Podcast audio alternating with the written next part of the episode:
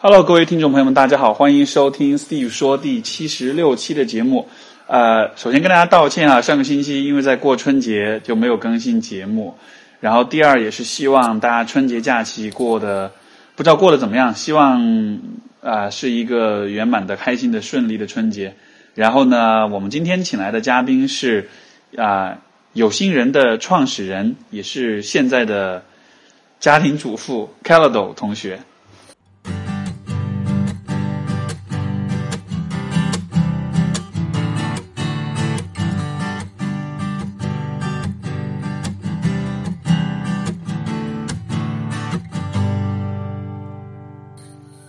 Hello，各位听众朋友们，大家好，我是 k a d o 对，所以你的名字是 K E L E D O L L，对。然后正确的读音应该是，k a d o 因为因为你前面讲说，你说很多人会读错这个名字，哎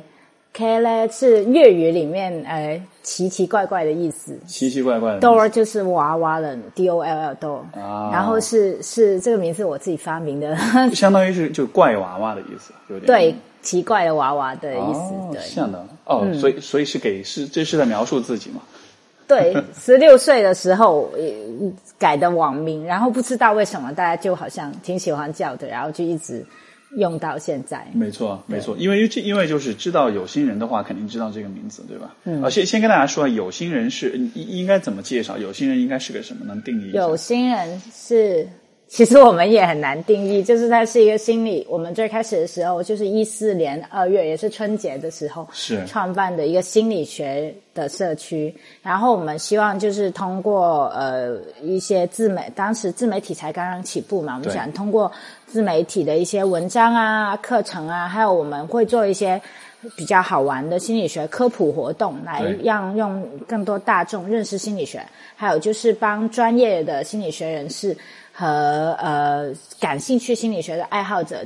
搭建一个桥梁，这样子。所以也是一个可以说是一个泛心理学的科普的这样的一个平台，嗯，对吧？嗯，对，定位换了好多次哦。然后，呃，简单来讲，就是我们我们有一个愿景，就是我们希望用心理学拯救全人类，和谐全世界。哈哈哈哈哈。你们你们因为你们的这个，因为之前我们一起也有做过一些课程什么的，因为你们是属于呃，因为纵观现在国内的这种平台哈，嗯嗯嗯，你看像比如说简单经理在北京，KY 的上海，你们其实是称霸南方的，可以说是没有深广地区应该是你以你们为代表的。呃，可能我们用户里面，因为大家听我口音就知道了，一个你是哪里人？我猜不到哎。真真的假的？我我我台湾的，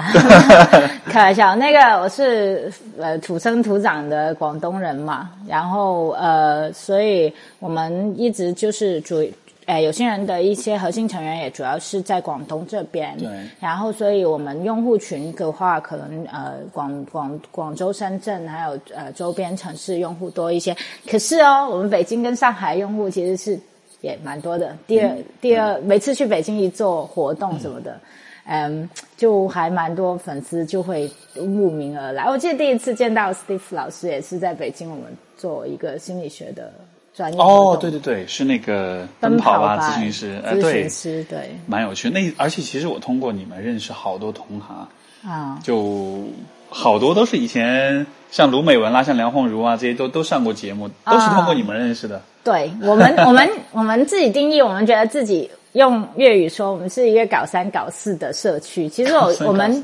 就是，呃，以前我工作是一个社会企业，专门是做社区营造的。那我其实过去三年我。有一些做社会创新、社社社区营造的经验，我有时候会觉得说，心理学的人其实我们知道很多东西，我们在不同的领域，可是为什么没有人就是 get together，就是聚在一块，然后把一些有趣我们自己做的很好玩的东西能够分享给大众，而不是老是看到书店里面卖的都是各种鱼龙混杂的那些江湖心理学，还有伪还有伪心理学的东西呢？那那所以就是。其实其实就是一个勾搭的社区嘛，所以我们就会 link up 了很多社群这样子。没错，哎，你别说，其实真的，我觉得从就就是我自己的经验当中，从专就是我们圈子内的人士的这种交流上来说，我觉得你们真的是会。怎么说？至少我 我从通过你们，你看我们那个，因为有一个有心人的咨询师的群嘛，通过这个群真的是认识蛮多人的，嗯嗯嗯而且包括我最近之前有在做一个就是电竞选手的培训项目，我就问群里面说有没有人做那个运动心理学啊，结果就有四五个人都给我发邮件过来，真的是蛮好的资源的。啊，是，嗯，我我觉得等我们最开始初衷就是很简单的，其实认真回想起起来就是。呃，就是春节的时候，实际上我们就是几个呃学心理学的朋友，大家在做不同领域的，然后我们就是会觉得啊，那好无聊，我有业余一些时间，我们又有一些专业知识，那怎么用？然后就想说，那能不能够就是能够通过促进交流来来去。来去让更多人认识到哦，其实心理学一方面它不仅是有心理咨询，它可能还有很多很有趣的心理学实验呐，还有就是一些社会心理学的一些原理，可以帮助大家更好的认识自己，还有改善生活这些东西。然后，而且我觉得心理学本呃心理学里面也有很多不同的流派，呃，比如说人本主义啊、精神分析啊、呃家庭治疗等等。那这些流派之间互相其实平常交流其实蛮少的。然后我们就有点像大杂烩吧，有点像在煮火锅这样子，很多不同的东西都可以放进去。我的印象其实是，就是我觉得，因为因为我会忍不住把你们和另外和 KY 跟简单心理做一点比较。哦，无所谓啊，我我没有，我们永远都我我们什么什么都是呃可以比一比，但是全部都是比他们差的。不不不，其实不是比高下，只是说各自有各自特点。我会觉得其实就是有些人给我的印象，其实一直是比较。这还是比较年轻化的，是比较比较放、比较好玩的那种感觉。所以说，是你们做的很多事情，我觉得是带着很多年轻人的气息在里面，很强调那种就是说很有趣，把一切变得很有趣、很有意思的那样一种感觉。我我对，就是我们觉得心理学其实不需要那么严肃，其实是比较有创造力的。嗯。好像我现在最近就是去过去一年，就是在做全职家庭主妇嘛。然后其实我会觉得说，啊，带娃里面也有很多心理学。然后，然后比如说前段时间在装修房子，我发现装修房子的时候，跟很多不同的装修师傅，或者是买这些东西的时候，其实呃。购买这些装修材料的时候，其实也有很多心理学，其实就是生活各个方面的心理学，只是呃用好玩一点的方式呈现出来嘛。其实这些东西本来心理学里面就有的，只是很少人去尝试把有趣的一面去去展示出来所以，所以，所以说到带娃，带娃的感觉怎么样？带娃的感觉就是没得睡啊，跟跟呃就是没觉睡，最最这是最基础的。那我觉得带小朋友还蛮神奇的，就会感觉我我自己会感觉有时候他睡在你旁边，你就会感嗯，我大概前坐月子的时候，前三十天的时候，看着其他人抱着他的时候，我还觉得那个不是我的小孩，就是你会觉得哦，有点不真实啊。对，有点觉得哎，这个东西你是怎么出来的？然后然后然后他就发出一些很奇怪的哭啊，或者发出一些奇奇怪怪的声音，因为小朋友很多。很多奇怪的声音的会发出，然后我就会觉得它是一个会发出奇怪声音的怪兽，然后然后它又会动，就是有有点像一个会动的娃娃，然后它有时候会眼瞪瞪看着你，就它有很多无意识的行为，然后你就会觉得说，哦，原来呃以前书本上会学哦这个样可能是什么信号，可是你会发现其实小孩他有一个，就人人类其实是很有趣的，就是他有很多可以。挖掘的东西，你你会发现，呃，反正就我觉得我的小朋友他表情就很丰富，完全超越了以前我们教的情绪课里面学的东西，所以我我要重新编码他的，我拍了很多他的照片，我们就，哎觉得其实可以编码很多新的这个表情出来，这样 是是，所以因为我的理解是小孩子的，我不知道你会不会有这样的体验，就是小孩子，因为因为我还没有我自己还没有小孩，但但是就是。这个过程我也会觉得是有很好奇，而且我也会很期待的过程。就是说，啊你有没有觉得，在你生孩子之前跟之后，其实会你自身你会发现会有一些变化，或者会有一些这种心态上的不一样？会啊，生之前没有，就是没有怀他之前，我是一个三十年从来没有胖过的人。三十年从来没有胖过是什么概念呢？就是每一次别人跟你打招呼的时候，他们的口，他们不是说你好，你吃了饭了没？他们他们会问你说，哎，你为什么你好像又瘦了？然后现在所有人就是只要见到我跟我打招呼说啊，你胖了，你就是小朋友生出来只有几公斤重，是呃。我的小朋友三公斤，呃，三公斤一呃两百克，然后，但是他剩下留了十公斤肉给我，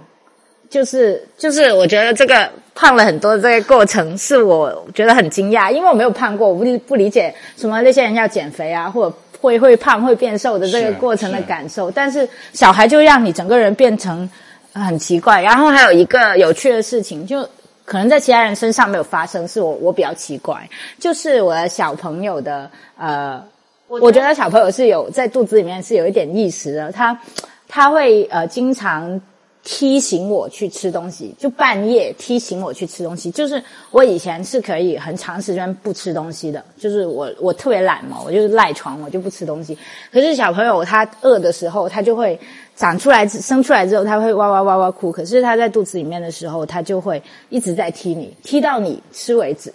踢到你你必须吃了他就不踢了。对对，你一定要吃，而且你要吃到够。以前我吃到差不多就好。现在我后来就变得非常能吃，就是一天要吃六七顿，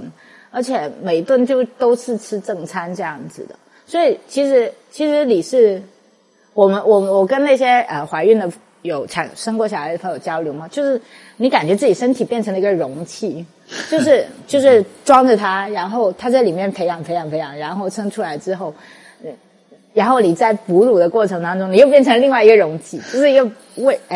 哺乳的容器，然后其实是我我觉得从进化心理学的角度来讲，其实有这些生理上的变化，还还是蛮适应，就是小孩子的生存的。没错，他为自己创造了一个非常适宜自己生存的环境。就虽然他的行为可能是无意识的，但是好像是一种本能的一种。一种一种一种趋势，它会其实包括你你说的进化心理学，就是你前面讲的为什么小孩子生下来的时候经常会晚上，因为你刚才讲说小孩子会晚上会闹，你没法睡觉嘛。对对对。呃，我最近看到的一个一个呃一篇论文，就一篇文章，他也是在讲，就是为什么是这样。他就说，因为呃小孩子晚上闹的话，呃妈妈就会很累。嗯。然后当妈妈很累的时候，她就她的她的。性欲就会受到影响，因为人的性欲在啊啊，就是比较疲劳的时候是会降低的。哦，这样。当人的就是当妈妈的性欲降低了之后，她在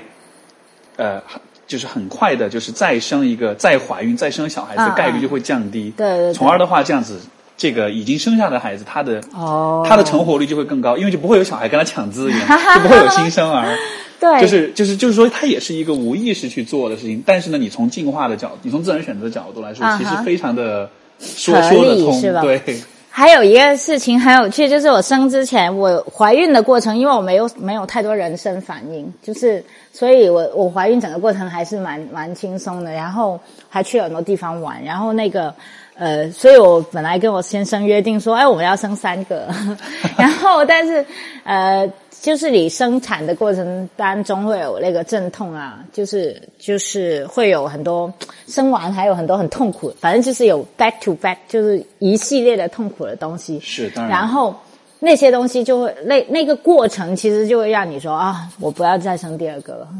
就生完之后，你立刻那个想法就改变了，所以他，所以他，你会觉得说，哦，我要生完他出来，然后把他养大，其实已经是个很困难的过程。明白。所以就会投更多资源在某个小朋友在身上吧。这个想法现在有随着他长大而改变吗？还是说依然是不要不要不要？我我已经是比普通人生小孩经历的痛苦少很多，我六个小时就生出来了。然后我进产房，我先生还没有反应过来，他就听到了小朋友的哭声，就就是因为我我有点没有意识到哦，就要就上产床到真的生出来，可能就二十分钟，就就有点太快，因为听说都很痛苦嘛，对，都要几个小时那样。对，然后我我就蛮快的，然后所以我我觉得我最近有点好了，伤疤忘了痛。我但是我有时候我要让自己强迫自己回忆那个痛苦的过程，不要不要就是太快犯同样的错误。没有啦，就是我觉得小朋友呃，其实再生也是 OK 的啦。就是所以你看，你的想法已经已经转变了，已经准备好下一个了。可是可是真的蛮多蛮多东西变化的。对一个是你的知识体系，是因为我觉得你生一个小孩要学的东西，可能比之前创业的时候要学的更多。你每天，而且小朋友每天都在变化。前三个月的时候，他天天都在变化，所以你要适应他，你也要就是训练他一些行为。你你就会发现，你要学习超级多的东西，包括生理知识啊、心理知识啊，还有就是啊、婆媳关系怎么处理啊、夫妻关系怎么处理啊，这些等等，呃呃，怎么处理工作跟家庭的关系啊，这些东西。嗯，我觉得还蛮有，嗯，跟我原来想象的蛮不一样的。可能我之前就想说，生出来不就啪一声掉出来了之后，就是就是只是喂个奶而已嘛。可能我我猜，可能之前就是跟比如说养猫养狗是一样的，就你预期可能就是一个只是很简单，只是只是把它养大、喂养它就好。嗯但可能现在会发现说，它可能是一个很全对你这个人、对你的生活是全方面的一种一种翻新的感觉。呃，我觉得现在有一个问题就是那个资讯太发达，所以就是你会在网上查到很多信息，包括很多公众号啊，什么妈妈群会告诉你说你带小孩应该怎么怎么做，然后你也可以百度很多这些信息。可是我觉得反而是因为特别多这些信息，导致了呃。好像家长必须什么东西都会一样的，但是我我我跟我先生的想法是说我，呃，其实我们也是跟他一起成长的，因为我先生是学人类学的嘛，那他就会经常观察自己的小朋友有什么样 一些奇怪的反应，然后就总结归纳一些嗯、一些东西出来，然后再去重新去呃调整，比如说未来啊怎么样给他睡觉的这样的一些方案，就有点像是小朋友成为你们的是嗯小白鼠那样的吗？嗯，曾曾经想过要把英文名改成 Leonard，因为就是《生活大爆炸》里面那个那个呃那个其中一个男主角那个物理学家他他爸爸他爸爸就是人类学家，妈妈就是哦呃对啊呃神经认知神经学家嘛，跟我们家比较像啊。明白，刚 然后。然后其实通过观察、学习、了解他的行为，其实也在了解自己了。我觉得会很有趣的。其实这个过程你，说这个，我想起我呃，好像是有一次是在《新周刊》还是哪个地方看到一嗯篇文章，他就在说，现在资讯很发达，有很多的像妈妈群啊这样子，有很多的对教就是这种关于早教的这种育儿的这种知识，然后你会发嗯现这种。这个呃，这个文章是讲他的，因为他也自己也是个妈妈，然后就是他讲他在一个妈妈群里面的这种经历，他就说妈妈群就成了一个江湖，嗯。在这个江湖当中，就是嗯有很多的说法，很多的流派，有很多的，包括很多妈妈，她们自己会有自己的一套理嗯。论，然后就是大家都在里面，就是像百花争鸣的那种样子。但实际上，就是到了后来，好像大家讨论的都都不是说怎么样子对我自己的小孩是最好的，而是说到底谁的想法是最正确，或者是谁的说法是最有道理。嗯。就好像是人蛮容易在那种，其实这个我觉得再放大一点说，其实好像呃纵观好像心理学的这个科普市场来说，我会觉得都会有这样一种意思，就是说。好多时候，很多就是我们作为消费者或者作为普通人，然后，嗯，我们看到的好像都不是说到底什么东西最最适合我，而是说，哇，这些大咖们他们在讲他们的道理，然后谁讲的最有道理，就最终成了一个去比较，嗯谁更大咖或者是谁更权威的一个游戏。而不是说、OK，我是什么样一个人，我通过这个人的理论可以得到什么，通过那个人的理论可以得到什么，嗯就你明白我意思吗？就好像是一个，就他就脱，就我们就有点，就是像那个文章讲，他就说这个妈妈群最终就有点脱离了育儿这个事情的本质了，嗯而是在做相互的这种比较跟较劲。可是，可是，嗯，昨天我才跟我先生讨论过这件事情啊，就说，嗯，好像每个妈妈都要加很多妈妈群，可是，可是我只有一个对，那个群，然后只有二三十个人，那那帮人都是科学家，就是和科普作家，是就是，然后是因为我是科学松鼠会的成员嘛，然后我们科学松鼠会里面有那个小朋友比较小的。呃，或者呃，准备生小孩的人就拉了一个群，然后我们那个群里面就只讨论比较科学的一点点的育儿观，还有就是还有大家会比较宽容一些，就是不会有想说服别人，就没有出现过你说的那种情况。我觉得是我反而用很多他们说的话来说服家里人说啊，你不要老相信网上看到某些某些理论这样子，因为我自己觉得其实呃，对，就是育儿科普，你会发现其实是比我们之前做的那种比较偏呃针对呃青年人的这种心理学科普更难，因为老人家他因为有些人有经验，比如是老人家他们有一套他们的经验，然后你有很多很多不同的育儿的知识在里面再去泛滥。那我自己觉得你刚刚说的那种现象，其实妈妈群很多时候其实是用来社交的。没错，因为其实带小孩，你是二十四小时几乎都要最最开始的时候，你可能很长时间都是待在家里的，那无所事事。但是人其实是本质上是需要有一些社交生活的，妈妈群就是比较容易去给你去跟其他人去交流你现在的生活，因为只有同同只有同样经历的人比较容易感同身受嘛。但是呃，另外一个角度来讲，我觉得，嗯，其实大家采取什么样的观点，更多是我，其实他们带小孩的方式，更多其实投射自己怎么样去跟人相处的一些方式。所以，所以呃，像我们觉得，嗯，我们会很多东西就会拿出来去讨论，然后也会看一些比较偏，因为因为因为我们都有时候会找那个 paper 来看，就是就是育儿的 paper，真的好严谨。然后，然后我我我们也呃，产前我甚至买了妇妇产科学回来，就是那个专业的那个妇产的书。那因为你想要很，你要你想要获得这些知识，最靠谱的其实是去看。第一是看专业的那些教科书，然后第二是那个你去看一些科普类的书籍，然后第三才是说哦，我可能请教一些对然后或者是请教请教专家或者是呃别人这样子，然后最最最最最后你才会考虑说哦，我是个问有经验的亲戚朋友，因 为其实你在那些群里面，或者你去找有经验的人聊，都是能获得一些就是信息。其实这些比较友好。的地方，你知道吗？因为看到别的小朋友都很惨，比如说别人生小孩都要四十个小时，就是呃二十个小时、四十个小时。哎，我发现我才几个小时就生出来了。然后我之前就有心理准备，就是我做好了四十个小时的准备，然后这个对比反而是帮助我更好的去衡量这个心理落差的。但是有时候看到就是。有一些谣言或者什么的话，其实在这个过程当中，跟家里人也是在交流跟科普，就是告诉他们，呃，更多其实是说信息很多，没错。但是你要怎么判断这些信息的来源？那这个很重要。那我们本来学，本来做科普工作的，就可能会多一点 critical thinking 吧，批判性，思维。没错，没错。因为因为说到父，我我觉得好像就父母这一辈儿跟我们这辈儿，我觉得我感觉好像会有一个很重要的区别，就是，嗯你看，比如说像微信、微博，你得到的信息其实是可能是三手信息、四手信息了。对对，就是他的一个观点的来源，可能就中间传播的过程中，像比如说一个很出名的例子，就是一万小时定律，嗯，就是它就是那个可能大家都知道说啊，一万小时定律是一个你只要做练一件事情，好像已经变成某。种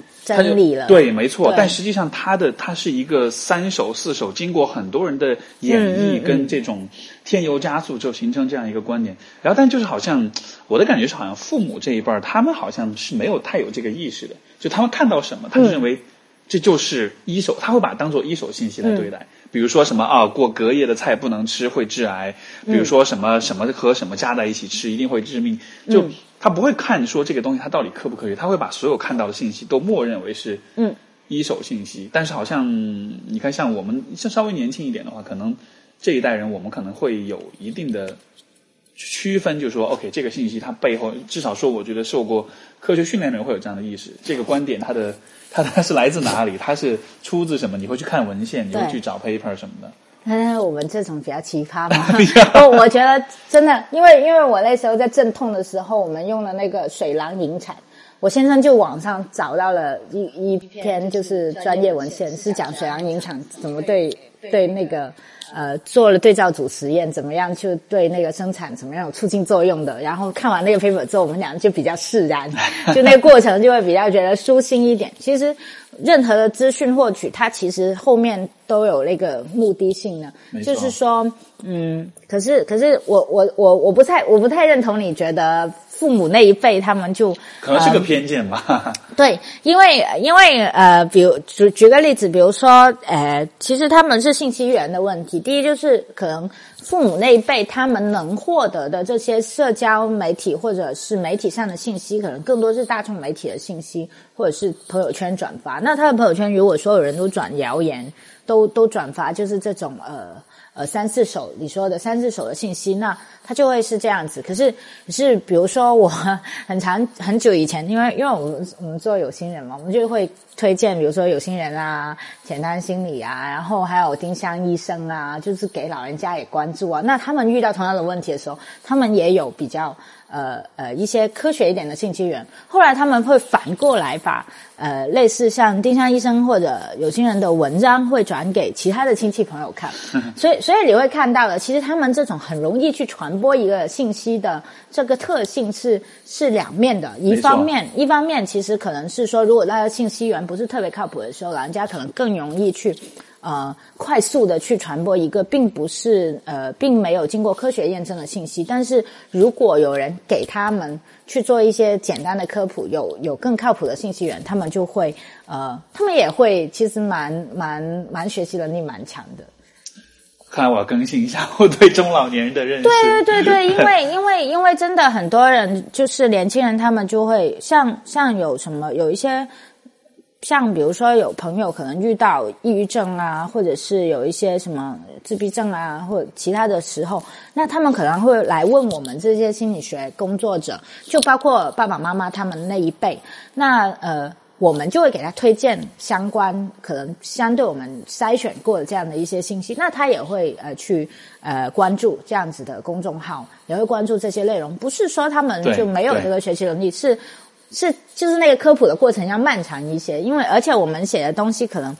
真的，我我不觉得有些人是只针对年轻人的。其实我目标其实人群现在以前是三到八十岁，现在觉得是零到八零到八十岁，其实应该你都应该能够。打到他们这个人群，因为其实哪个年龄段的人都需要有一些科普的知识的。我觉得人就是在面对未知事物的时候，可能本能的反应，第一就是会害怕，第二就是可能想尽快的找到一个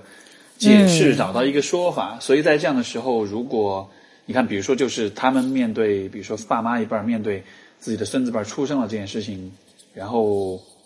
可能他就立刻需要去找到一些说法来告安抚自己，说 OK，这个时候你应该怎么做？对，所以所以你有没有发现，这个并不是一个资讯获取问题，这是一个情绪问题。没错，就他怎么应对他那个焦虑的问题。所以你你得有有时候自己就会陷入进去，比如说哦，爸爸妈妈觉得哦，小朋友今天哭的很厉害，然后那那我们就应该怎么样去应对他？然后网上查一大堆资料，然后可是我就会可能反过来讲说哦，那。嗯，其实小朋友呃，就是哭多长多长时间，其实是正常的。然后你你是必须他有有有一个这样子的过程的。是。然后那但是你用科学，比如说呃，我们刚才聊，比如引用一些呃媒体的内容啊，或引用一些呃科学性的知识，他们不管用的话，那你就可以反过来用他们觉得呃有用的方式，比如说我有一个朋友，或我有一个亲戚。他就是这小孩是这个情况，因为他们相信这个这种这种见，我们叫说叫见证性的那种偏见，就是这种 case，就是一种个别的案例或讲故事这种方式。那反过来是不是可以用这种讲故事的方式来告诉他们是这样子？我说我们那几个朋友也有也有过这样的情况，但是其实这个问题是嗯没有毛病的。那那实际上可能你是看完那个。呃，科学文献之后的东西，但是你转化成了他们能够听懂的语言，我觉得其实是我们对，也是因为我我这段时间也跟老人家相处时间比较久，因为他们也会帮忙一起照顾小孩啊，这样子嘛。那我会觉得说，哦，那这样实际上这个过程我自己也学习蛮多。其实我们以前做的科普，为什么他们不看？就是因为你其实没有用他们懂的 话语去表述。然后，如果我们能够做到，就是呃，六十岁的人也能看得懂，三岁的小朋友也能看得懂，那才是好的科普。那这个就非常难了，就是就是要靠更多的心理学工作者的努力了，对吧？那那这么说来，可能那那接下去有心人的话，你还会想要继续？因为你现在你现在是处于，因为你在生小孩，你在没有、就没有再继续做这一块儿。哎，其实我们只是公众号没有更新，我们默默还是经常出来约饭的，对不对？听说你 你最近有跟凯妹约饭，啊，那个呃，我我我觉得其实是反而是好事来的。我去年啊，因为呃怀孕，然后因为我们团队也有一些变动，大家的工作有一些变化。那最开始的时候，其实一四年的时候，我们就并没有全职的，我们所有人都有一份全职的工作，然后用业余时间在。做那其实那时候也做了蛮多东西的，然后只是嗯，去年我们停止更新了那个公众号，但是我们还有一些项目在在运作。那今年我们一八年我们几个呃发钱就是有在思考，就是接下来要怎么走。一个是我们嗯面对自己人生也有了一个新的阶段，因为比如说有人出国留学，有人有人去呃。香港、台湾或者去国外留学了，也有人是呃移民了。然后我是生了小孩，然后搬家，现在搬到重庆来居住。那一个是要适应远程工作，另外一就是我觉得，首先就交代这些，是因为我觉得做任何一个公众号，它背后就是这些人。没错。然后是因为，比如说，可能是我们这个团队比较有趣、有创意，我们才做出来的东西是这样子的。那现在我们人生自己有一些变化的过程当中，其实我觉得是要过了那个比较不稳定的阶段，然后呃才能够再去重新出发。呃，我们打算继续做，可是要怎么样继续下去，我们还在思考。那也也欢迎大家来，就是提供更多的一些想法了。我我自己会感觉说，其实嗯。他有些人他并不是一个公众号，或者他也不是一个，就我不想用某一个很具体的东西去定义它，我还是倾向于觉得它是一个社区。然后我们想，我们想，我们在这个平台上面想做的最核心的事情，其实是我们觉得，嗯。心理学现在有很多人是需要心理学的，或者需要专业的心理帮助。那但是其实真正专业的人士，一个是比较少，第二就是大家对这些专业知识接触也比较少。好像我们刚才讲到这些育儿知识，其实你真的自己怀哎怀孕有了小孩，就会发现有效的信息是很少的。其实你专门做一个育儿的心理的号也是很重，也是很有必要的。可是没有啊，其实。是没有没没几个号是专门做这个，而且做得好的。那我们其实是更多，其实希望支持有更多人去参与这件事情来，然后去你你可以做你自己的公众号，我我们可以通过比如说帮别人咨询去支持你，或者是说嗯，又我我们是可以通过就是做一些文章来支持你，然后还有就是我们之前合作过跟 Steve 也有合作过这些课程的内容。嗯，其实其实我觉得你们做的事情，我的理解啊，就是呃，我感觉试图在解决的一个问题，就是在像现在这样一个信息的时代，其实就是信息爆炸的时代，其实你你要去解决一个问题，不管是生小孩也好，还是你自己的情感，还是任何的问题也好，就是其实有很多很多的信息，有海量的信息。对对。你你你搜索，比如说育儿，你可以搜到海量信息，但是所有这些信息。我要怎么去筛选？我要怎么去鉴别？我要怎么去整合？这其实是一个，我觉得怎么说呢？就是现代人其实每一个现代人都不得不面对的一个挑战。但只是说呢，可能有很多人没有时间、精力或者能力去去处理所有这些信息，所以就有点像是啊，现在很多这些平台的存在其实是不科普的平台，其实是帮助大家说。我帮你把所有的这些东西都看过一遍，然后哪些靠谱，哪些不靠谱，我给你做个大概的总结。一下，就它其实是帮助，就是一定程度上是在替代人们去做这个信息筛选、跟鉴别、甄别的这样一个过程吧。也可以这么说吧，嗯。总之，我觉得这个，我觉得呃，最开始的时候，我们做有心人的时候，这个事情是非常个人化的，就是他他带了很强的。一个我的一些性格的特性，还有我们发起的那个团队的一些人的性格特性。那呃，我没有那么伟大啦。其实，其实，其实后来我全职做这个东西，也有一部分是因为说，哦，那我要呃，可能要各地跑的话，如果我有一份全职工作。可能还是比较困难。然后，呃，如果我能够就是说自己 run 一个公司，是不是轻松一点？后来发现不是这样子的，千万不要有这个想法。创业绝对是比你去呃做一份工作要困难，不是一个数量级的一个事情。然后，但是我们就会发现说，当我们把这个东西当成一个公司或者当成一个公众号来运营的时候，我们要追求的东西就不一样。比如公司，我们要追求利润，那我们利润最大化的时候，可能跟我们最开始想定的那个让更多人知道这种心理学的科普，用还有坚持用有趣的方式，其实就有时候它就没有那么有趣，但是它它可能更更有效啊，它可能就是商业上面利润最大化这样子，然后另。另外一个就是，比如说我们做公众号要追求阅读量啊，要追求这个粉丝数啊。那其实我我我觉得更多人知道是很重要，可是可是后来我们自己看着这些数字，也会觉得真真的有意义吗？就是这个真的是我们最想要的东西吗？没错。那我就会觉得说，我们我我就会慢慢有点偏离了轨道。我觉得其实去年停下来，对我个人跟对我们团队也是蛮好的。我们会有了很多新的思考跟出发点。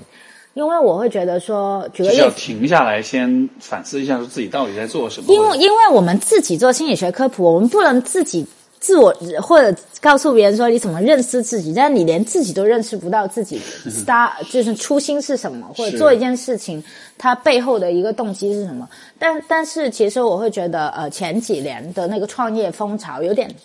就是就大家都创业，然后大家都要融资，没错，大家都必须做大。公众号一定要看十万加，看过百万的粉丝数是吧？那那我也在那种大咖的群里面看到他们，但是其实你知道吗？就是你看到每一个十万加背后，实际上大家都是要需要很多很多个通宵，很多很多就是加班加点的工作，就是然后还有就是你要追踪很多的热点，可能你在生产的内容甚至是一些垃圾内容，自己都知道。没错。那。可是我会反过来想说，那这个是这个是完全彻底违背我们 start up 的开始的时候的初衷了。那是不是这个是最好的方式呢？我反而会觉得说，嗯，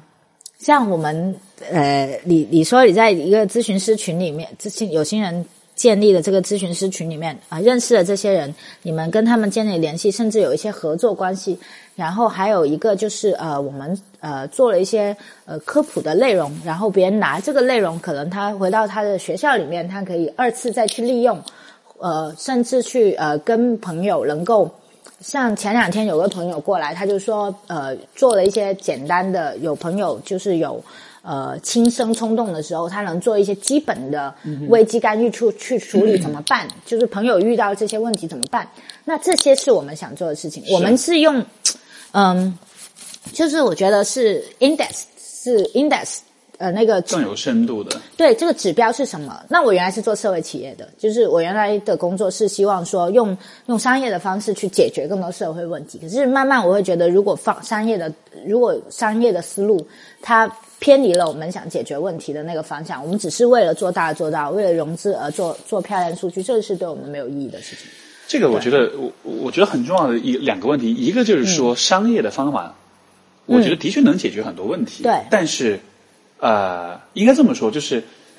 呃，我们是有了一个问题，然后用商业的方法去解决它，但是我们不能用通过商业、通过市场来告诉我们我们有什么问题，你懂我意思吗？没错，没错，就是如果有一个问题已经存在了，像我理解是会。呃，我之前在北京也做过一年那个，就是社社会企业的 NGO，所以就是会有那么一点点了解，就是说它其实是发现一个问题，比如说某一个地区它比较贫穷，那我找创造一个商业模式，帮他改善他的贫穷的状况。但是你，但是你不能让市场、让商业来告诉你你应该解决什么问题。嗯，所以因为如果从这个角度来说，因为商业的本质是它要去最大化它的利润，对吧？嗯，那么很有可能就是。啊，为了追求利润，商业或者市场会为你创造问题，嗯，它会让你觉得你是有问题的，然后从而就有了，从而就创造了商机。所以，所以，所以说，我觉得我刚，我觉得你讲这点很重要，就是我其实一直都觉得，在心理问题，就是心理，呃，我们说心理健康这个领域来说，这可能是一个例外，就是商业的手法可以解决很多各种各样的问题，嗯，但是在心理学的这个领域当中，我会觉得一定程度上。呃，商业的方法可能是，我的感觉是可能是不是那么的适用的，因为心理学本来就是一个，就是我们是就说从最呃、就是从心理咨询、从心理健康的这个角度来说，它本来就是一个很主观的东西。嗯，所以说什么是问题，什么不是问题，本来就是很模糊的。嗯在这样的情况之下，商业的手法介入之后，其实很容易有那种把事情给问题化的倾向。嗯就是我告哦，我举个例子，比如说，啊、比如说美国的那个就是多动症的诊断率是全世界最高的，嗯对吧？然后是因为真的美国的小孩多动症要比世界各地要更多吗？嗯其实是因为，就当然这个是一种理论，是因为说。嗯治疗多动症的药，它背后其实是有这个，就是有这个药厂有这个有有有有药厂在背后，所以说他们为了去推动他们的利润，他们其实嗯会就是把这个多动症的诊断跟治疗这个部分放得很大，对从而就他们就有很大的市场。对对，所以我觉得这是一个，呃，我觉得这是一个其实蛮怎么说，就是是蛮模棱两可的一个一个状况的。所以在心理学这个领域，我我个人是对就是非非常商业化的东西，其实是很不信任的。其实，其实我觉得你你刚刚讲到那一点是很对的。那那尤其在医药市场里面，就是就是他要制造消费嘛。那前段时间，哎，我看了一本书叫《消费社会》，然后呃，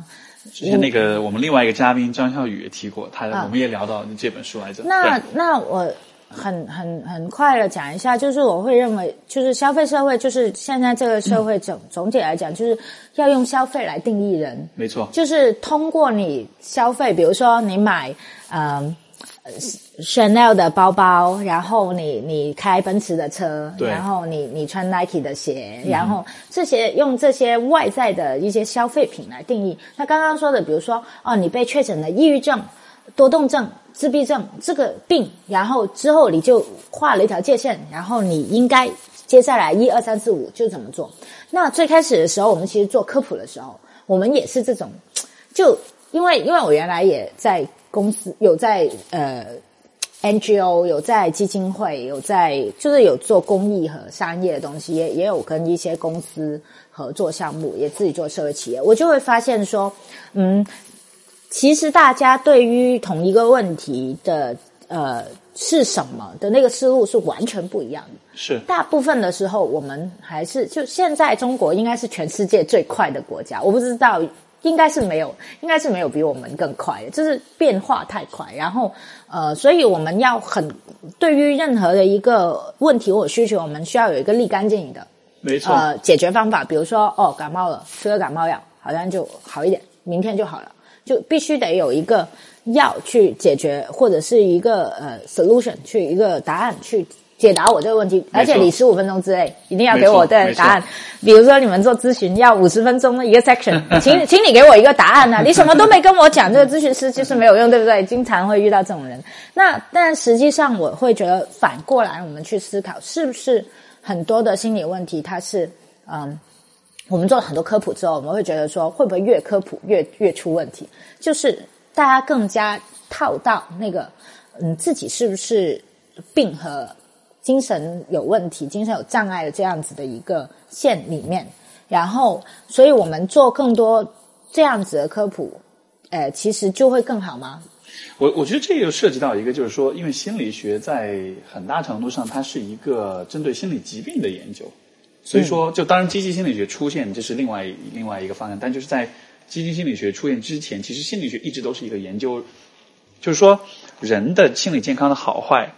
就跟生理健康一样，它是有分布的，对吧？大多数人处在中间，是属于正常的或者亚健康状态，极少数人是非常好，极少数人是非常病态。然后，其实心理学最开始一直是最研究最病态的那一部分人。对，他其实对大多数人的大多数的这种呃问题是没有那么的擅长、或者没有那么的了解的。嗯就就是说，其实这就是呃我们所说的呃，因为比如说我的工作面对年轻人比较多，我们接触的很多问题其实是所谓的成长性问题。嗯，就是一个人在成长过程中他必然会遇到的问题。嗯嗯嗯比如说关于自信心的建立啦，比如说亲密关系的问题啦。啊、比如说自我认知，就是这些问题，它不是疾嗯病，它不是就是呃呃呃很病态的东西，它只是说你在人生这一生当中，你经历的，包括现在说育儿，它其实都是人生到了某一个阶段，你会需要去解决、去面对的一些挑战。但是我的感觉就是，从心理学内部来讲，我觉得可能我们的专业会花比较多的功夫在那个去研究跟治疗病态的那个部分，但是对于生活中的大多数人所面对的大多数问题，其实不是那么的擅长。而这个部分，因为我们不是那么擅长，所以说，就就就比如说那个，我以前有有不少来访者啊，就比如说他分手之后，他很难过、很痛苦，或者说他关系不好，他不知道怎么处理。嗯，然后就是他去找咨询师，就是就我来访者跟我讲，他们以前找的其他咨询师，嗯。然后可能就是做精分的比较多，然后就开始会分析啊，童年啊啊，这样子，对对对对对对就是这个，就是从专业上来说，这个也没有，也也也也是也没毛病啊。对，嗯。没毛病，但是。它并不是来访者真正想要的东西，他其实需要的可能是，就是说一一一些具体的一些思路、一些策略。嗯因为像我的话，就是我的工作方式是我不会那么拘泥于说我一定要去把问题挖很深。如果来访者告诉我说，告诉我说我就想知道这个男的是怎么想的，那好啊，嗯那我们就来聊聊看，这个人他是怎么样想的，就他的行为哇，我们去分析一下他有可能是怎么想的，就是就是说会给他一些可能比较现实的，也不能说解决方案，但是说是比较现实的一些、一些反馈跟、呃跟建议这样子。然后，但是我看到我们的很多同行的啊、那种方式，我就会的确有这个担心，就是心我的印象中，比如说心理学的人士，尤其心理咨询师，他更多的是他们更习惯的是去和那些有心理疾病的人去进行工作，但是许多人面对的日常性的这种问题，可他可能反而会有意无意的把它问题化，甚至把它就是症状化，嗯。把它认为是一个有病的东西，把它认为是一个啊，你的依恋关系的风格有问题，或者你的原生家庭就一定怎样对对对，这样就产生你所说的那种，就是有些问有些东西会被套套到一个心理学的一个病态化的一个疾病化的一个好像好像一一个套路或者一个盒子，就是对对。从从啊、呃原生家庭，然后什么呃呃那个呃那个他们是什么婆媳关系，或者是没错等等等等一些不同的一个问题的一些概念，而这些概念其实也是被媒体塑造出来的。嗯，而且而且而且就是这样子的话，还会发生了一个我觉得很糟糕的状况，就是在真正面临现实的问题解决的这个部分的时候，当专业的心理学人士没有办法给出答案的时候，其实就会人们就会去，呃人们就会流向其他的一些方向，啊、嗯。比如说花镇，你知道吗？嗯，我有听说过，是那个哎呀，艾哇娃和那个冷爱，一个是做这个，一个是一个是卖面膜的。假装是用进化心理学的方法，实实际上是在卖面膜的，然后一个、一个做微商的这么一个人，对。然后那个冷爱是做 PUA 做泡学的，他们做的那个网站叫花镇，然后这个网站的听说他们巨赚钱，好像快是好像是说是会会上市吧，哇，对对，好厉害，就是非常赚。然后为什么呢？就是因为他们做的事情就是分手之后做挽回服务，嗯，然后就你需要保证能挽回吗？啊、一一好，我估计应该为了销售，应该是会有那种挽回不成功会退钱，或者可能会有这样的说法、这么厉害但是就是因为我也有所了解，我也有来访者真的是有用过他们的服务，也跟我讲过是怎么回事。然后，然后就是你就看到说他们会用那种非常。现实的非常就是大家都能听懂的语言去告诉你分手是怎么回事，我怎么帮你去挽回。嗯，就是你让严谨的这个心理咨询师，他绝对不会讲这样的话，因为他觉得这是有悖于职业伦理的。但是对对于这很多很多消费者来说，他其实很急于去解决一个问题，对，他也没有他要特耐心去效药嘛，他要感冒药，没错，他也嗯没有耐心去听你讲，就是对，没错。像一个人感冒了，我就要感冒药，你不要跟我讲人的那个免疫系统是怎样工作的，我没有时间去听这些东西。但是，但是心理咨询师像是很轴的医生一样，我一定要跟你讲人的身体是怎样工作的。那结果就是，可能很多人说，OK，我不要这个东西，我还是给我还去找人买感冒药好了。对我我特别同意您的说法，然后我觉得我应该是一五年，我我我想读一段我很久以前写的东西，不知道可不可以？我我找找看，就是以前我写在公众号一五年的时候，我有一个机会是去香港一个叫 MAD M A D 创不同，它是一个亚洲的什么创新青年大会，有一千二百个年轻人聚集在那，然后我是开场的时候，我有个机会上台发言，然后是我在台上那个练的一段话。对然后我如果我们想象我们现在生活的地方是，就是他那年的 topic 就是，如果你生活自己想象的地方是一条村庄的话，那这条村庄是怎么样子的？你们的现在跟未来又是怎么样子的？然后我我想先念完这一段，我再回应你这个问题哈。我看看，我找看找一下，当时的那个，我听的我的这个来访者讲的，他在花镇的这个经历，嗯，他就说会好像是两万还是多少，蛮大一笔钱的。哦，对，然后约了八个还是多少个 session，然后就要跟他讲女性魅力提升，讲挽回策略，然后，但其实这种东西从我的角度，我一听就知道肯定不管用，因为每一段关系其实它是完全独特的一个一个状况，你其实不能用，就是商业化意味着量产化，意味着你的工作模式是是统一的标准，是标准化的东西。标准化的东西其实是很难照顾到每一个个体独特性的。而而且你会发现，我我不知道你做咨询工作有没有感觉，其实我们会跟我们是做课程嘛，心理学的课程。那呃，我有做一个自我探索的课程，我会跟我们的用户聊天，聊他们遇到的一些问题。我就会发现，其实大部分人他可能会说，哦，这是一个感情问题。可是回到最后，他可能会变成另外一个问题，比如说，他可能是他他自己跟自己的自己对对待自己的态度问题，比如说他就是跟伴侣之间的时候在一起的时候，那个态度就是非常自卑的。对，那。那那其实你自己没处理好跟自己的问题，你你跟你换一个伴侣，不是结果都是还是一样吗？对啊对啊是然后还有一些人可能就是会是一些什么，比如说像经济的问题，或者是一些 他遇到的其实是一些社会问题，像代际之间所谓的原生家庭，其实很很多人都会套路这种是父母不对还是我不对的这样子的一个思路里面，你有没有想过，其实父母他们这一代，他们经历过一些就是社会很大的变革，比如说改革开放，比如文革等等，然后这些经历过的事情，你你经历过的事情又是非常之不一样的，然后包括接受不同的一些资讯，然后你需要去呃呃更西方接受更多西方的一些资讯，然后还有是你在中国比较传统文化里面长大，这些东西其实对大家都是有影响。然后实际上你看，它又可能是一个文化问题，它有可能是经济问题，可能是个社会问题，也可能是你自己跟自己的对自己的态度的问题。一个情感问题，其实它可以有很多种解读的方式，但是无论如何，其实都是一个很慢的过程。心理咨询其实它就是很慢的，其实它不适合那种想要特效药的人。没错，它不是说聊一次天你就能解决你所有的问题，然后它是有这个过程的。我我我找到那段话了，好我来呃念一下，大概两分钟哈。我坐在全世界速度最快的高铁上，眼前仿佛是黑暗的森林、无边的草原和奔跑的藏羚羊，还有一些熟悉的面孔，但速度太快，什么都看不清。拥挤的车厢混杂着香奈儿、酸辣粉和星巴克的味道，人们的身体依偎，却一个个低下头，活在虚幻的世界里。我去往的村庄是一个没有陌生人的地方，人们总是在树下或河边用不同的语言喋喋不休。在咖啡馆可以听到牛蛙和机器人在开演唱会，每天都有年轻人聚集在古老的鼓楼下。带着好奇心和梦想，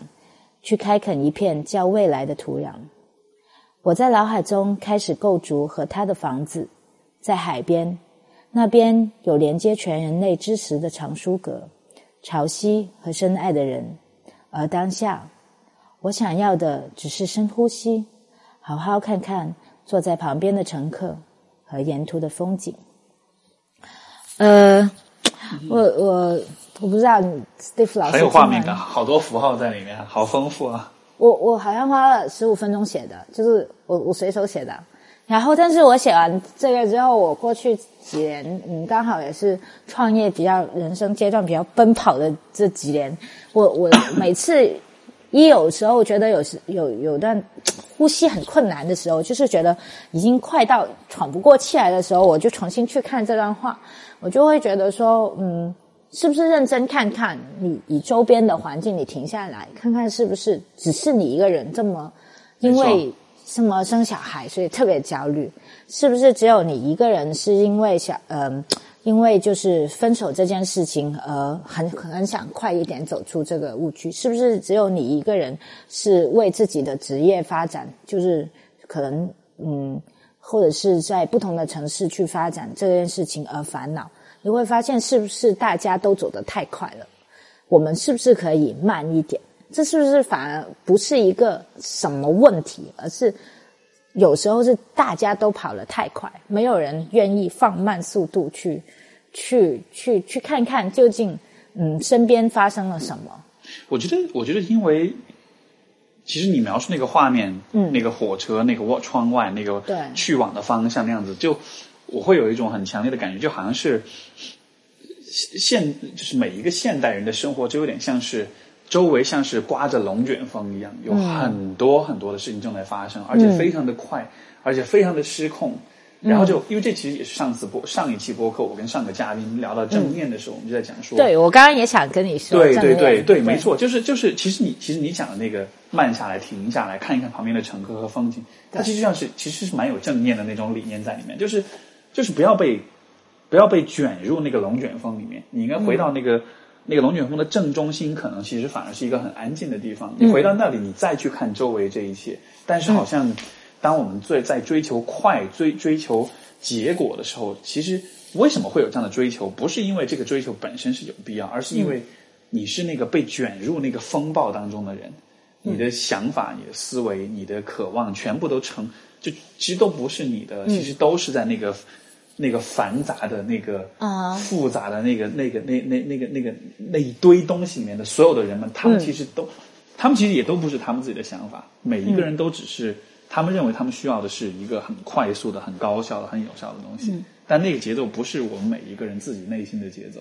是一个被对。一个无形的力量带出来的一个节奏吧。嗯嗯嗯，对，所以我我过去我我在写这段话的时候，就是一五年的时候，其实我觉得是我人生比较快的时候，就是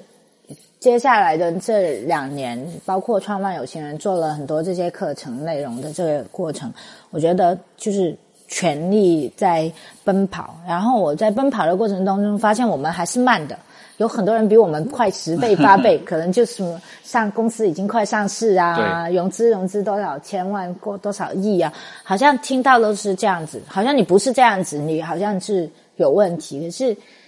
可是我从一六年、一七年开始，我就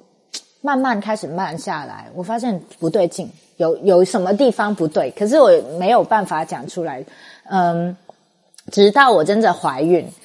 我我原来是呃运动能力还蛮强，你知道我玩攀岩对，然后走路也挺快的。可是因为你你怀孕，你只能走很慢。像刚刚我走过来，我走那个二十分钟的那个路，我我怀孕的时候要走四十五分钟，你没办法快，你被迫慢。你发现你看到很多东西，我会在路上看到呃这些重庆人的一些生活方式啊。一些老房子啊，这边的一些很多细节，就是你当你坐在高铁上，你看到的东西是没有细节的。是，所以我才越来越意识到，嗯，当你慢下来，其实有时候问题它自然就解决了。然后刚刚讲到攀岩嘛，然后我就会想，我觉得攀岩是一个无比好的、无比恰当的一个一个，就呃，你先讲，你先讲，对。那对。那我我我我知道 Steve 老师也玩呃打打拳嘛，然后攀岩我也攀的，而且我也很有体验的，是是吗？是吗？OK。然后呃攀岩，因为我大学的时候玩，其实其实跟做心理学科普的时间一样久，就是就十几年了，就是从大学到现在。然后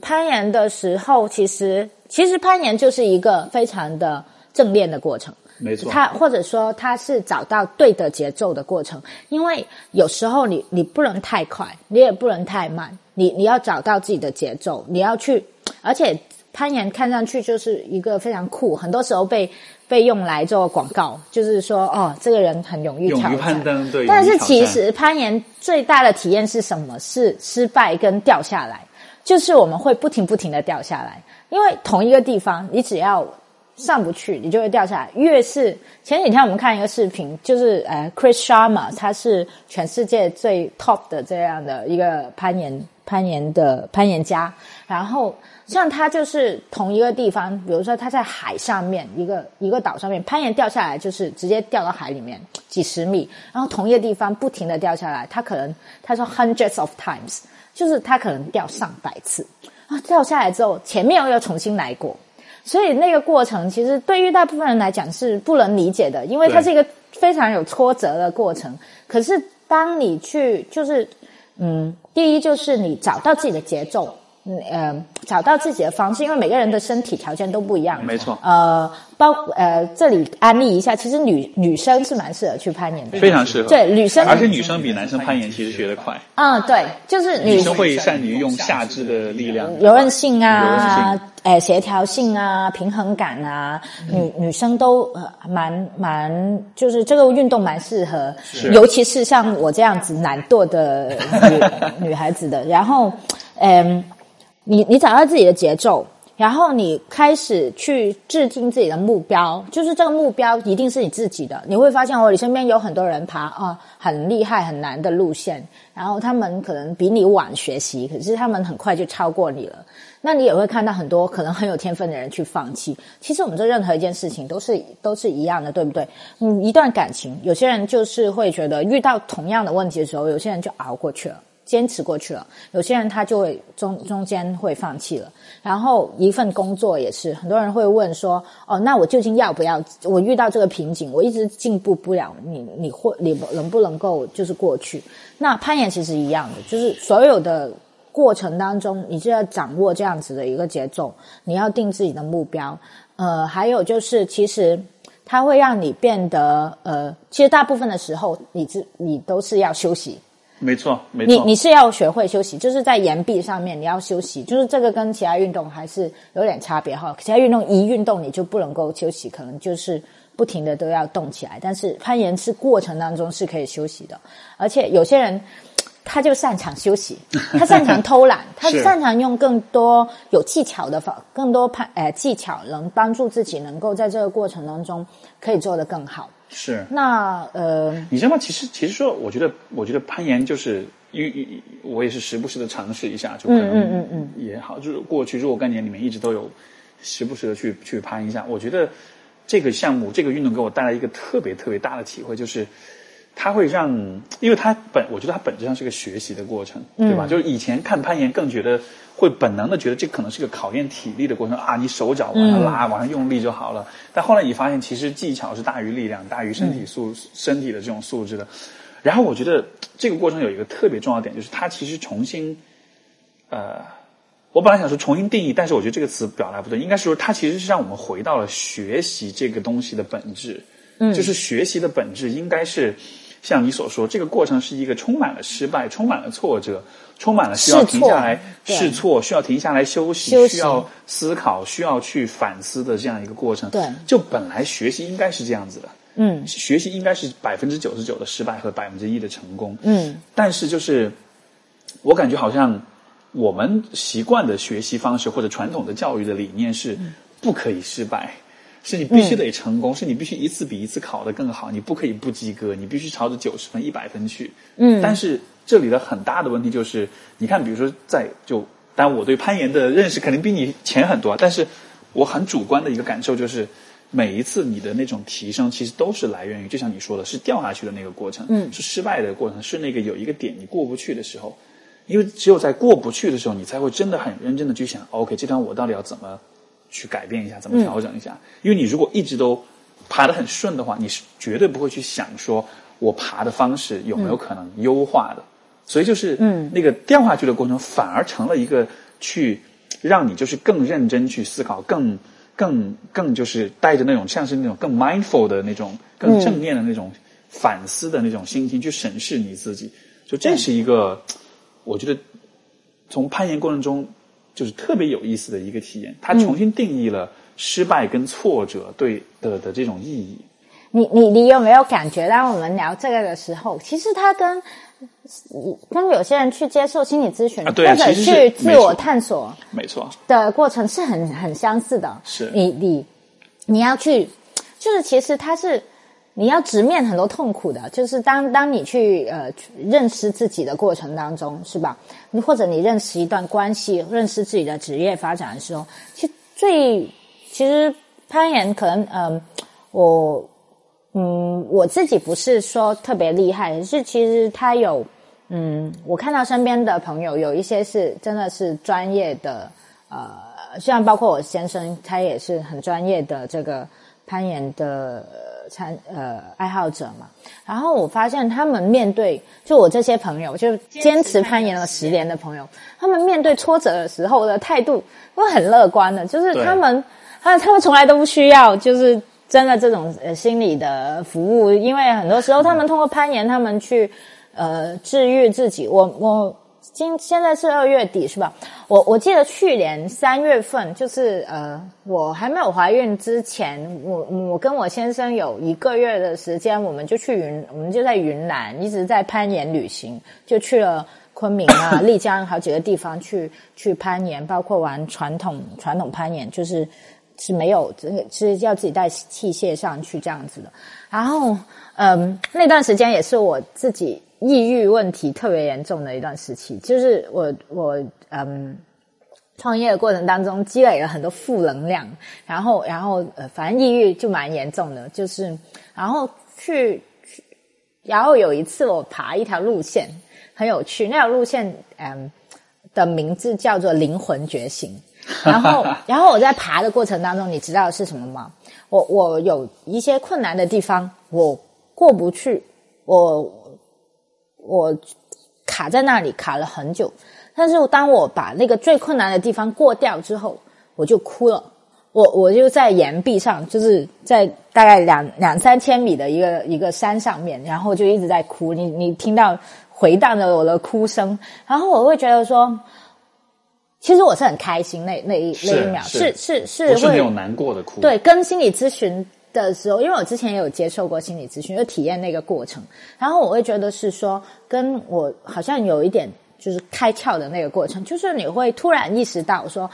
，OK，其实我是可以克服这个困难的。其实这个难的难的地方，从来不是那个客观你在面对的那个难点你过不去，是你心里面有一个难点你过不去，你你要不要继续坚持，还是你要放弃？是这个才是最难的地方。然后攀岩，你就是要不停的去面对自己那些很脆弱的部分。所以我觉得，除了你刚刚说的像嗯力量，是我们最开始以为的力量，然后还有技巧，其实更重要的东西是 mindset，是我们的哎、心态吧，应该是。对，或者是思维，因为攀岩也有很多呃要需要你去思考。没错它其实有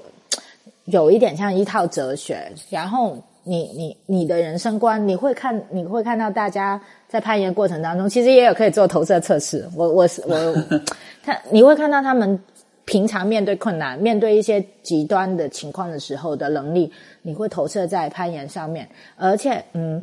而且攀岩这个运动，呃我以前我想起我以前就会跟我有的那个粉丝或跟学员讲，我说、嗯我说两个人去约会，你怎么就怎么快速了解一个人？我说你们就去约会去攀岩，然后在这个过程中啊，这个这个我们没有做过实验，不过我们可以能可以试一下。这 对，是是因为我我有安利过不同的人去攀岩，就是我带他们去攀，嗯嗯嗯，然后你会真的看每一个人的那个表现，真的是很不一样的。啊有些人是爬两步啊，我不行了，我要下来。对然后有些人是会一，他会默默不作声，他可能会爬得很慢，会爬得很很多失败，但他真的会一点一点往上爬，就这个还真的蛮不一样的。对，很有趣的，因为我们一六一七年去年年元旦的时候，我们组织有一次，就是带呃有心人的一些学员去呃阳朔，就是阳呃桂林阳朔去，就是一个户外探索营，就是有攀岩、徒步，然后在这个过程当中去做自我探索。是，然后你知道很有很有趣，就是都能观察到他们有这样的一些行为。当然我没有没有很认真去分析，呃，可是你会看到里面，我觉得最棒棒的有一个男生，他是。他其实不是，也不算男生，五十多岁了，就是他比其他人都年纪大很多，可是他爬的次数最多。然后他在这个过程当中，你会看到他不停的都在进步。哦，啊，没事，嗯，然后他不停的在进步，然后他会去请教教练，然后后来下来之后我，哎，啊、我我们就跟跟那个人聊，就就是发现说，嗯，他其实是一个呃类似很厉害的投资人，啊。就其实他人他也是人生成功族，就是在自己生活里面。是，但是你会看到。变变成说，我们觉得年轻人会很会学习，或者是很很很很容易接受新东西，是蛮容易。可是你看到一个五十多岁的人，他在攀岩的过程当中，你看到他的学习能力，你看到他他的那个热情，他对一个新事物的这种认知的过程，你他也是他的生活态度，这种就很难欺骗别人的，因为一般人其实他攀岩的时候，你要面对自己的恐惧，你要面对就是自己在危险的状况，你要面对自己很挫败。这这些感觉的时候，你你是怎样子的？那像我的话，有一个有趣的过程，其实是因为我读大学的时候，呃，是运气蛮好的，比较早入行。那时候攀岩女生比较少，所以我我才参加蛮多比赛，拿蛮多奖的，就是有曾经拿过那个全国大学生的呃攀岩比赛的冠军。哇哦，然后嗯。可是我觉得，我自从拿了那个冠军，那个冠军是很糟糕的，因为拿完之后，大家介绍我的时候都会说：“哦，这个人有拿过攀岩冠军这样子。”可是我就再也没进步过了。我觉得在那时候就再也没进步过了，一直一直都原地踏步。其实我那时候水平就还蛮差的。然后嗯，因为我心里面也会觉得说：“哦，我已经有那个。”荣誉就 OK 了，就已经很厉害。可可是攀岩其实它难，它是有那个难度系数，会一直一直升上去。从比如说五点八、五点九到幺幺幺零，后面有一些数字，那就是越来越就是其实我们攀岩不是说长度或者速度，我们是看难度。看难度，对。那其实其实，但是从那时候开始，第二次我攀岩有飞跃，你知道是什么时候？就是。就是呃，有心人被封号的时候，其实就是我们比较难过的时候。就那那次有心人就是曾经被封号，然后封号的时候就会觉得哇，天塌下来了。我们以前是因为什么封号？就是我们，但是我忘了什么原因。哎，反正蛮复杂的，就是就是发了一些可能呃呃不符合主旋律的东西吗？还是嗯，I I don't know，就是因为我们有一次讲座，请了一个呃。呃，讲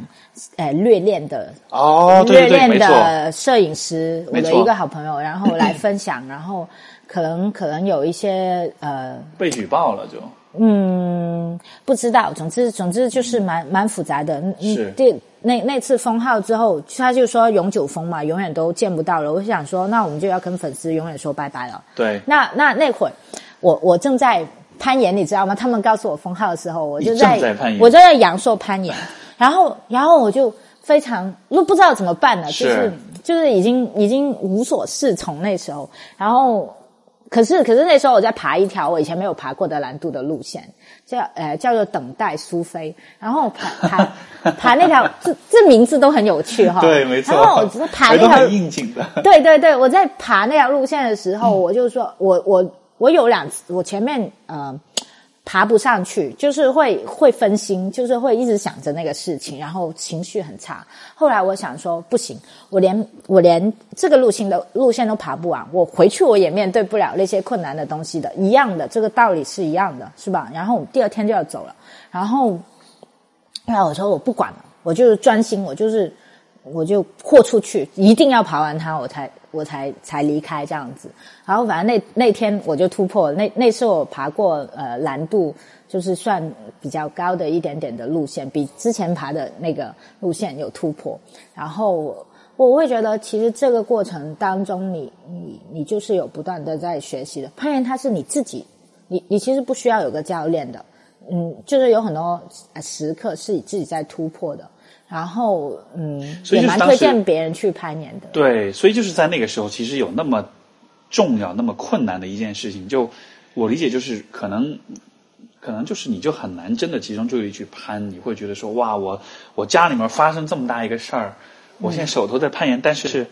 我又没法不攀，但是我又没法真的认真的去去专注在这个攀岩的这个事情上面。嗯，就是处于一个神游的状态，你人在那儿，你心可能已经不在那儿了，但是在那个时候，你得。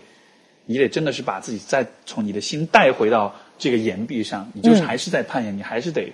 不管，对你还是专注在你做的那件事情上。没错，没错，就就是跟我刚刚那个练的那段话里面，就是其实你有没有活在当下？你有没有好好看一下你正在做的事情究竟是什么。每一次一回到那个地方的时候，你你自己就明白了。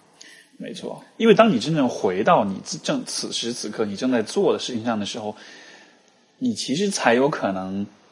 很专注、很认真的去、很投入的去做事，你才有可能得到好的结果。如果当你随时都是心不在焉的做很多事情，结果就是你做的任何事情都是打折扣的。嗯然后你的所有的担心跟害怕，其实都会变成现实。嗯，对，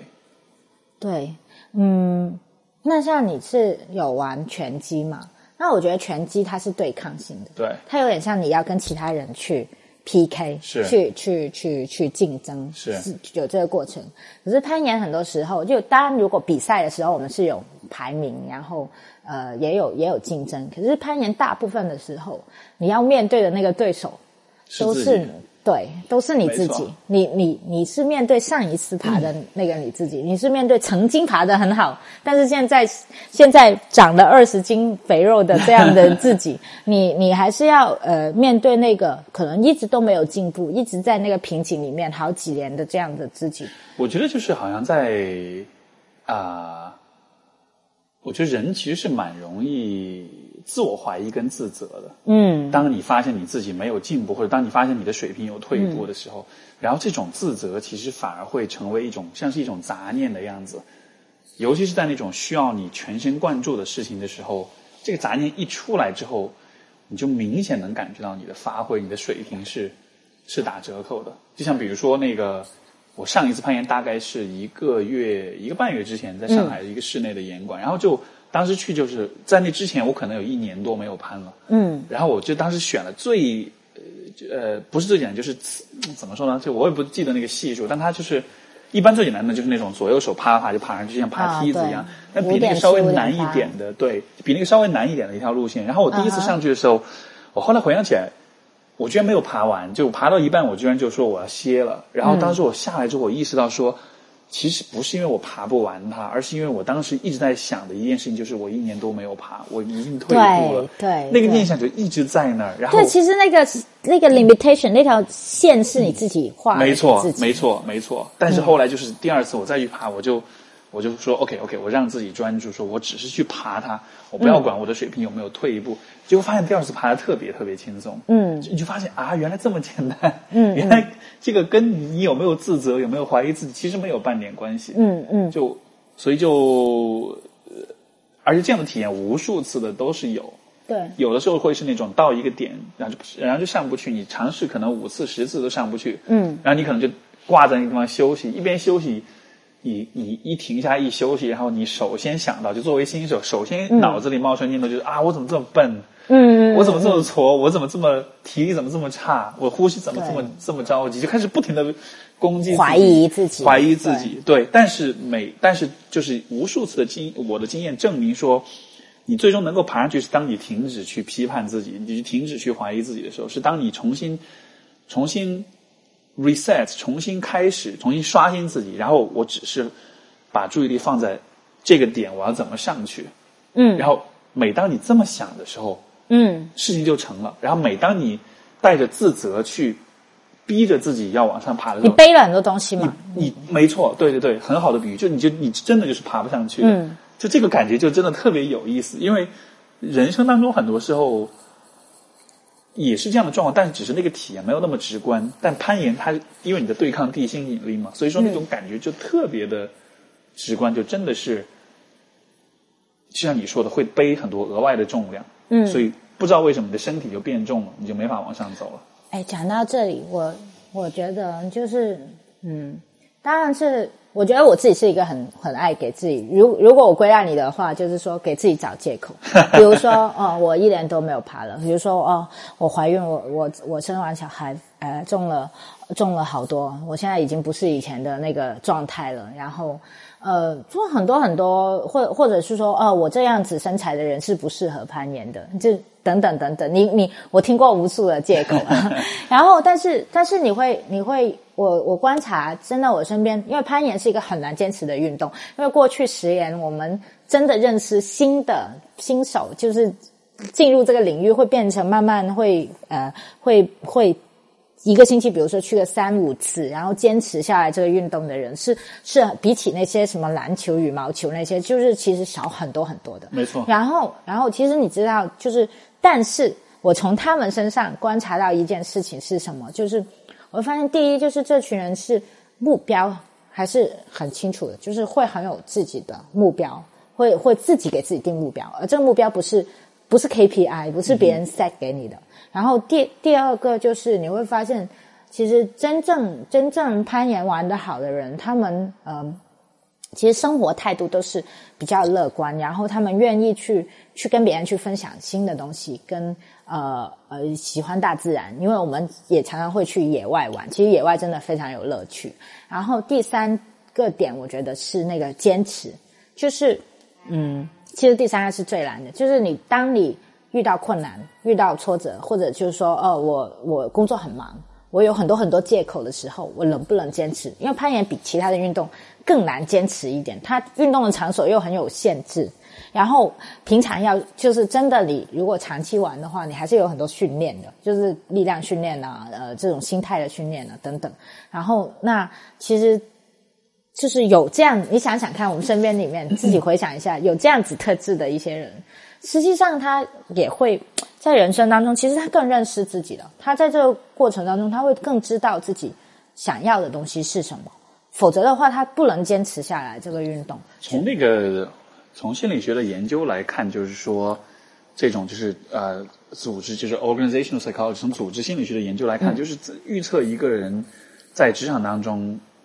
成功的最大的因子其实就是 conscientiousness，就是坚持，就是毅力。啊，这个部分是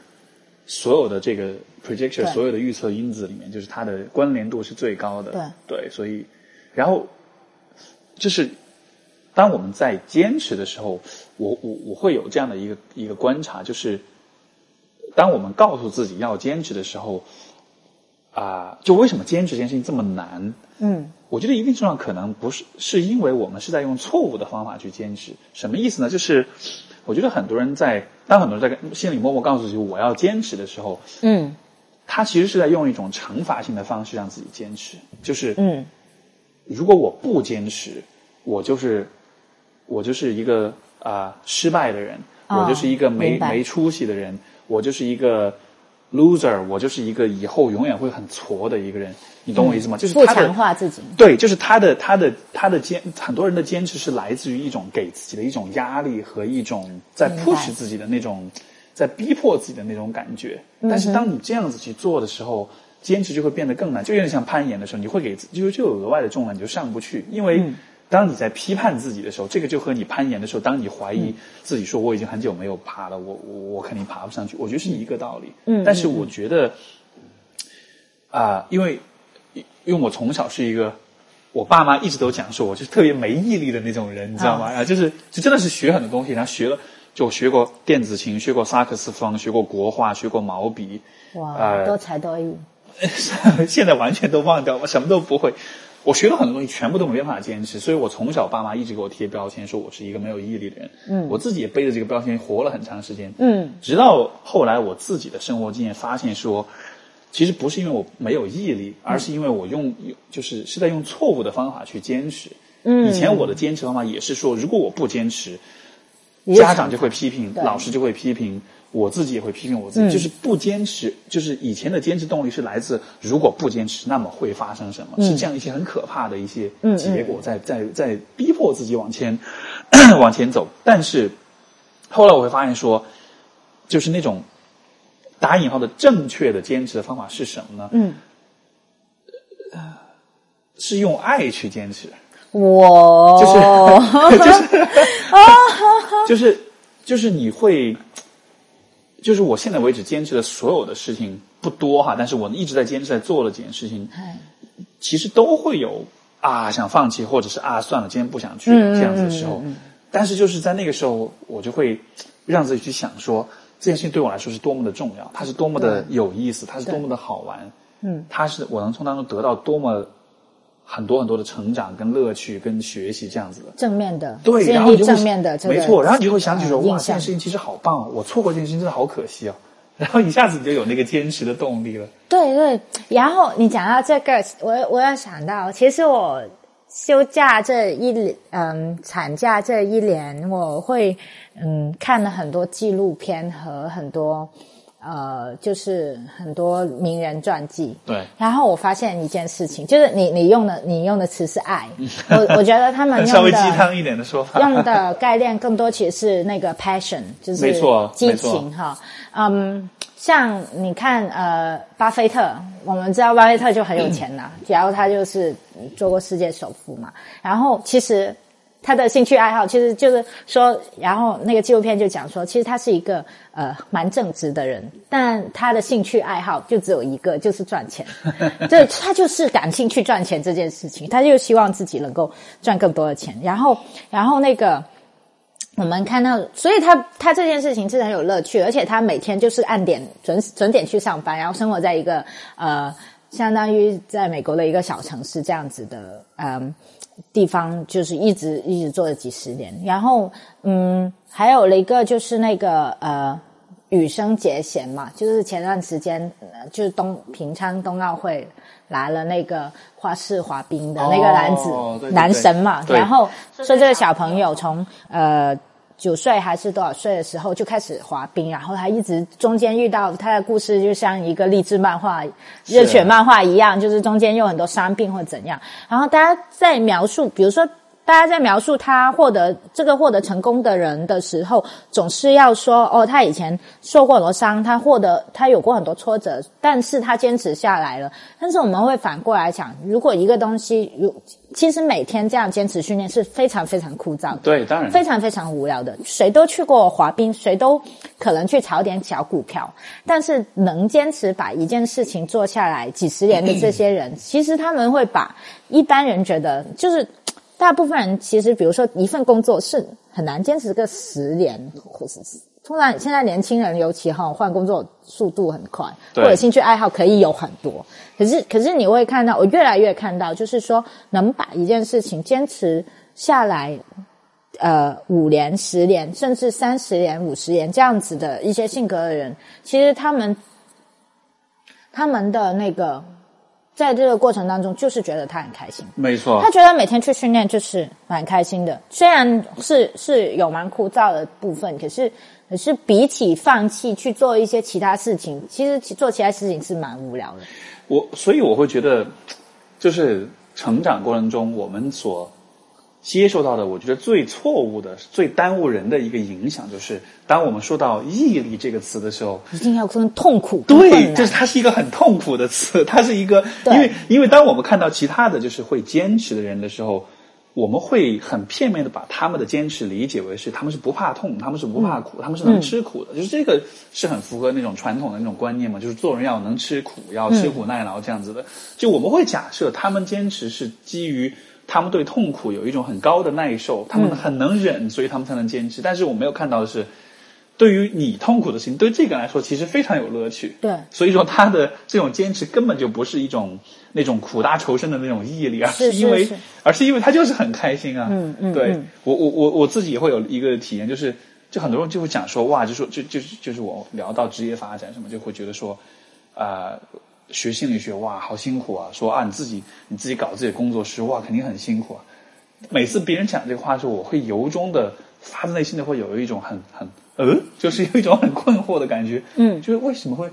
为什么这件事情是痛苦的呢？嗯，就我从来没有觉得这件事情是痛苦的。那就说明他不是很热爱这个事情。，对所以就是后来我才明白说，哦，原来大家会有这样的感觉，是因为就是大家对于痛，哎，对于坚持、对于毅力的这种理解，它嗯。更多的还是一种源自痛苦、源自对痛苦的承受，只是会把毅力跟承受能力划等号。嗯。但是当你这样子去啊、去看这个问题的时候，你就有可能去选一些你不喜欢，然后你你只能通过坚持、通过承受来去嗯。呃去坚持的一些事情，但是结果就是你必然就会失败，因为你少了那个喜欢的部分。嗯，说所以说实在话，我们就是应该，比如说 Steve 说这个节目，或者我们做一些呃自媒体公众号，我们我们应该多科普，比如说让大家多去攀岩啊。然后，如果你喜欢做博客，那你就去做啊。然后，对但是我哎。我我想分享一个点，就是说这个痛苦的过程，就是比如说很多人就会觉得啊，那我很痛苦，我要战胜我的拖延症吗？我就是很出名有拖延症的人嘛。然后很多人很他他就会觉得说，那我做什么事情以前都是半途而废，我觉得我未来也会这样子。然后我现在越来越感觉，你拖哎就是拖延会。导导致你很难坚持一件事情。其实我们会实际上，嗯，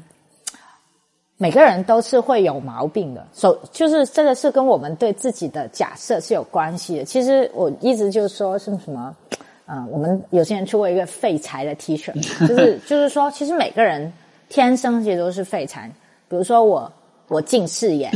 或者是说呃不，或者是说我。嗯，就是记性就是不好，等等，就是一些小毛病。那有些人他就是做事情特别慢，然后呃特别拖；有些人就特别懒，起不了床这样子。那其实，嗯，我觉得反而是应该可以利用这些东西的。有没有想过，懒其实也是一种，嗯，懒也是一种，就是你可以嗯，让你有 passion 的地方来来源的地方。像像我。做很多事情的动力就是来自于懒，就是因为我最开始的时候，其实我很多亲戚朋友问我说：“哎，问我一些跟心理有关系的问题，我很烦，要帮他们去找答案，你知道吗？” 但是，但是我觉得那不帮他又不好，那所以才会有冲动想做了有心人这个平台。然后我们做的过程，我们就是觉得很好玩，就是我们创业。遇到的最多很多的困难都不不不是来自于外部的，其实都来自于说，嗯，你真的觉得这个东西真的没有 passion，你怎么办？你怎么坚持下去，是吧？然后，但是，但我我也曾经试过忍跟觉得很痛苦，对，觉得就是你说的那种很很负能量的去强化自己。还有比如说，哦，呃，现在有了小朋友，大家就会觉得女性有很多遇到像。我我现在这种状态的问题，就是说，那我要不要去工作？我是不是为了我的家庭 或小孩放弃我的事业？可是，可是，其实诚实的讲，就是我跟我先生，诶，带小孩都很有乐趣。我会觉得，比如说他研究人类学，我我我我研究心理学。那我们在这个过程当中，我们其实，在经历一个过程，是怎么把一个人培养成人的过程当中，你是最好的去观察。人的行为、人的心理怎么样去变化的？然后实际上就是很有趣，每天每天看着他，他就很搞笑，像个表情包一样，会做很多奇葩的表情出来，不像一个小朋友应该会做的。然后，然后其实你你你就会发现，嗯，呃，其实很多东西都是嗯。会别人告诉你的时候，可能他就说啊，这个就是很痛苦啊，没错。哎，你这个东西就是很困难哦，你真的很厉害，你能坚持下来。可是真正你在做的时候，一定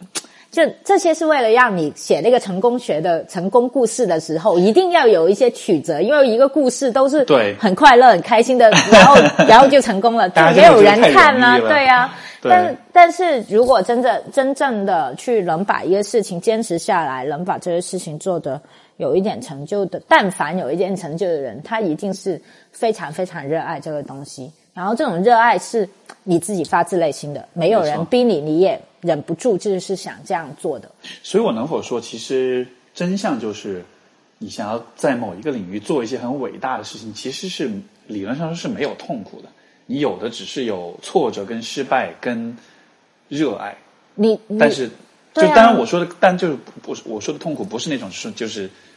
呃，狭义的那种会很辛苦，会很累什么的，这个痛苦肯定是有。但是我觉得那种痛苦是那种，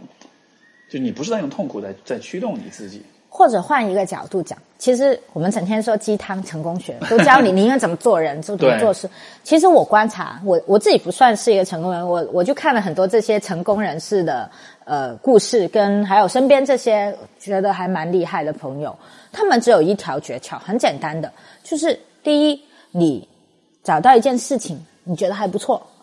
就是它当然中间会有枯燥的部分、无聊的部分、痛苦的部分、你想放弃的部分，这些你你都要预预料到会有的。第二就是，第二就是，嗯，你就把这件事情一直坚持做下去。没错。然后，然后，呃，你给自己 set 一个时间，比如说我先做一年。我先做三年，我先做五年，我先做十年。那那 set 了这个时间之后，我就说，嗯，中间有什么情况，永远都会有新的诱惑的。那可是我就是不要变，我就是我就是只做这个，因为我人生的时间是很有限的嘛。是。然后第三个东西是，我觉得更重要。其实我们今天讨论像攀岩或者是呃做一些开创性的东西的时候，我们会有一个自己给自己设置的限制，就是这限制就是说你会觉得我不行。我跟自己说我不行，我不可以，我就是没毅力，我就是拖延这个部分。可是我我我 我觉得呃一些嗯像攀岩或者是其他一些运动呃还有这些人有一些呃职业上面很有成功的人，他们的经验总结出来就是有一个点，就是你不要自我设限。大部分的人一辈子是不可能在做一件事情的时候达到他应该有的那个极限。我说的极限就是说，哦，我我比如说我跑步，我就是不可能再跑了，再跑腿会断掉。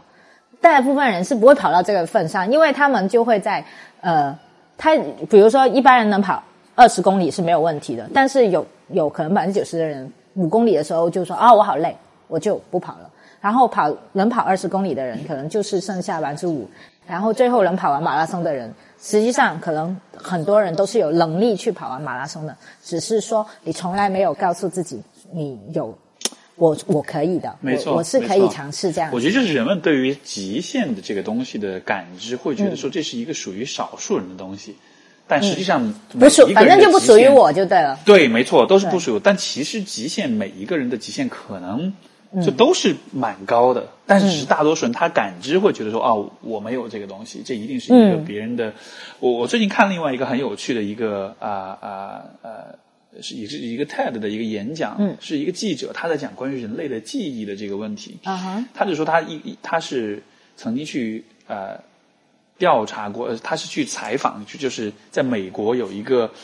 非常非常无聊的一个竞一个比赛，就是记忆力比赛。嗯，他有去采访过这个比赛，它里面就有很多来自美国和世界各地的人，他们做的事情就是去比谁的记忆力最强。嗯，他们就最强大脑嘛。对，就是就是他们的笔法其实很简单，就是比如说，他有很他他有一些不同的笔法，比如说一一张纸上面有很多随机的字母跟数字，嗯，就看谁在最快的情况下记下来。嗯嗯，包括比如说一副牌，呃，也是随机的这个，然后就让你去记，然后然后就是。那个演讲就很有趣，因为我自己认为我的记忆力是属于那种我一直给自己设限，我记忆力不好，就是很多东西我会记不住，然后尤其读书的时候，他读的很多东西啊，就都会记不住。然后，但是那个演讲，那个那个那这个记者他自己也是带这样一种偏见，他说这些参加这些记忆力比赛的这些人，他们应该是天赋过人，应该是非常有天赋的人吧。但实际上，当他去了之后，当他和这些人聊了之后，就会发现其实他们就是普通人，他们并没有比。我们聪明多少？他们并没有说大脑开功能开发比我们长得更好，或者是更厉害或更。他们就是普通人，他们的记忆其实就是慢慢训练出来的。对对对。他们当然训练的方法就是用所谓的这个就是 mind palace，用这个呃大脑宫殿的这样一个这样的一套方法，就是他记忆是通过记忆术嘛，就是有一些。他是他其实是通过就是。啊，因为这个最早这个这个记忆的这个记忆术的发现是在古希腊，就是这个是一个传说故事。古希腊有一个有一个一个一个，我也不知道，也许是个学者吧，就是呃，好像他是当时有一次他受邀去参加一个晚宴，嗯，然后在这个呃参加晚宴的时候，我可能记得不是特别清楚，大概意思就是说他是他当时是即兴的去去呃对着每一个人去朗诵诗歌，嗯，就是即兴的去朗诵诗歌。就是朗诵完了之后，他就走了。走了之后，然后刚好这个就发生地震了。嗯，地震完了之后，这个宫殿就垮掉，里面所有的人全部就死掉，而且是压得血肉模糊的。嗯，然后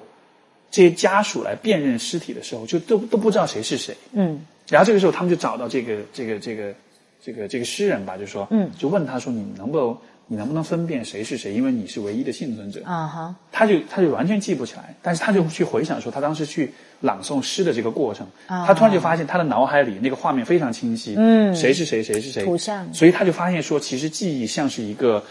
就我们可能不善于记忆，比如说符号的抽象的，就抽象的符号的信息，但是如果我们能把记忆放在一个空间当中，放在一个像宫殿一样的一个地方里面的时候，那个画面就会非常的清晰。所以他当时就按照那个回忆，那个他朗诵诗的那个整个那个画面，就回忆起了每一个人的那个那个嗯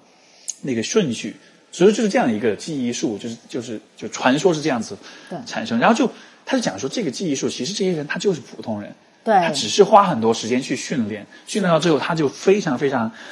善于去记住很多很多的事情他。们喜欢做这个事情吗？你 无聊的时候也可以一天到晚背那个圆周率啊。可 可能 可能因为这样的人，他 他可能会觉得记很多东西对他说是很有乐趣的事情。嗯，对。但是我觉得点就在于说，这就是一个我，就是就是这种人给自己设的线，总觉得突破极限是一件只有少数的极有毅力、特别能吃苦的人才能对对对但是实际上，其实你至少在你喜欢、你钟爱的事情上，我觉得每一个人其实都是可以突破极限。我我我跟你讲一个非常挫折，就是我个人的一个体验，就是我先生就是那种学习能力超级强的人，他就是什么东西都学得很快。对然后每次比如说一起去攀冰啊，一起去学滑雪啊，对还有就是就包括甚至去学一些就是需要你的认知能力的东西，他学习能力都很很快。然后嗯，我就是超级慢，然后然后我我就很笨，所以后来我就会觉得说。就很挫折嘛，每天生活在他身边，就会觉得什么都很笨连 连带小孩他都觉得自己带的比我好。对 然后嗯，可是我我是觉得，其实我们生活在一个很好的时代，真的是最好的时代，因为大部分的知识，包括一些世界嗯顶级的名校，包括我们刚才说的这样的记忆术的东西，其实我们有网络，网络就是嗯，就等于说免费的知识，它没错是可以嗯让你去学习到差不多所有的东西。然后嗯，那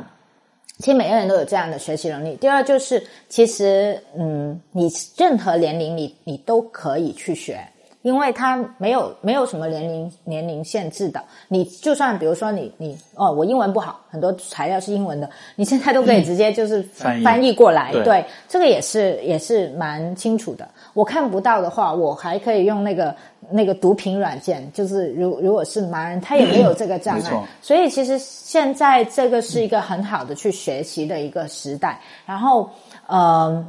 第二，我我会觉得，如果我们能够多点去嗯科普，让更多人知道，嗯、其实你的极限是没有那么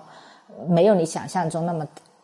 大，呃，那么遥不可及那么那么对，那么遥远的。那实际上，其实 你还蛮容易就达到那个。我就想起我们之前，嗯，其实除了做有心人的时候，我我就无聊，有 就是觉得还有哎就是前面是在讲说你跟你老公来着，他很他很学霸，然后他很学霸，我学习能力很差，可 是我知道我有，我现在生活在一个好的时代，对所以我的嗯，对，嗯，我我只要我花时间，然后只要我能够 available 这些资源，那我就可以去学习，只是说我学的比较慢而已。那我自己跟自己比就好了，就是我不需要什么东西都成为呃跟他比较的第一没错名嘛。，而这个这其实以前我有一期播客也说到这个观点，就是其实我觉得比较是有横向横向比较，这其实是我一个来访者贡献的观点，我觉得特别棒。他说，就他会意识到说他。他过去的人生一直是在横向比较，嗯就他是把自己和周围的人做比较，嗯这样子的比较，好处是能带来一时的优越感，嗯，但是坏处就是他是永远处在一个不满足和自我怀疑和迷茫的状态当中，嗯，因为每一个人是不一样的，所以你把自己和别人比，你总能找到比别人好的地方，嗯。也总能找到比别人差的地方，嗯。但是你就没办法很确定的了解你到底你自己到底有多行，嗯，而且你也没办法知道说你自己到底想要做什么，因为你你做的选择好好好，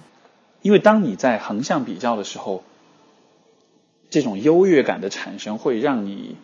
就被优越感牵着走。你做的很多选择都是为了得到更多的优越感，为了、嗯。为了就是看上去比别人更牛掰。就像比如前面你讲到的，比如说做个微信公众号、做个自媒体平台什么的，啊，多少阅读对，有多少阅读量、多少粉丝，啊。这样的横向比较会让你很有优越感，所以很多人会经不住这个诱惑，他就需要要去做大，要去做十万加的爆款文章，而且这真的是一个很诱惑的事情。但是当你这样子去做的时候，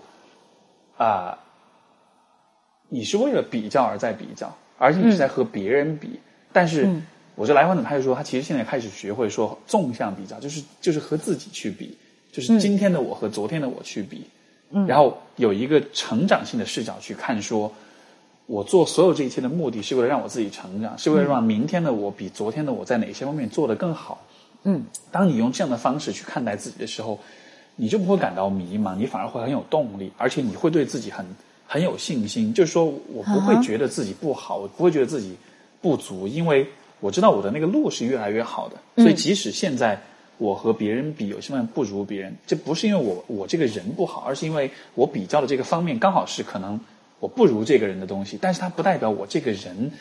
整体上本质上来说一定就是糟糕，就是差劲的。所以，当你就是换这样一种角度去看到说啊，从横向比较变成纵向比较的时候，嗯，就会有一个很大的一个一个一个一一个变化吧。嗯，所以说，像比如说你做，就是我自己也是这样，就是做自媒体，一开始我也会有那种哇，我要积累粉丝，我要比别人的号，嗯嗯，对吧？做的更多，做的更大，阅读量更高。嗯，但是当我这样子去做的时候。就可能这个方面我会比较敏感，就是我会发现我，比如说我写文章的时候，会我的有意。心态会变得非常的功利，对，写东西我会非常的刻意，是，结果就是你写出来东西就是就是根本就是就是一团浆糊，对，然后其实反而那种感觉就很糟糕，所以就所以就就不得不我就不得不把自己就强迫自己说我不要去考虑转发的问题，就当然也可以适当考虑，但是不要把这个作为特别重要的一个一个一个重点。如果有很多人他看到这个文章，看到这个主题，如果他不看，那没关系，那就不看就好了。嗯。但是点是在于你写的东西，是真的会让那些愿意看的人，嗯，就真的是会，包括播客也是这样子，就是做一个多小时、两个小时的时间，肯定很多人是不会听完的。嗯。但是有些人他听完之后，他的感觉一定是会说，这个这个对话是很深入，它是很有意义的，所以他会给我带来帮助。所以就是这样一种，我觉得就是这样一种怎么说呢？就活在这个时代。我们其实有很多的方式跟周围的人做比较，嗯，然后我觉得我们是得有点那种勇气，是，呃，在有的时候是你需要有勇气被比下去，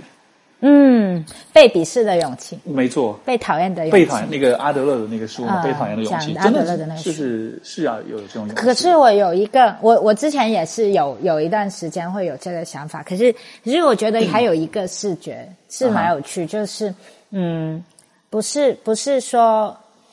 应该是接受这样子的比较，就是接受这个世界就是永恒是有比较的。可是，可是，嗯，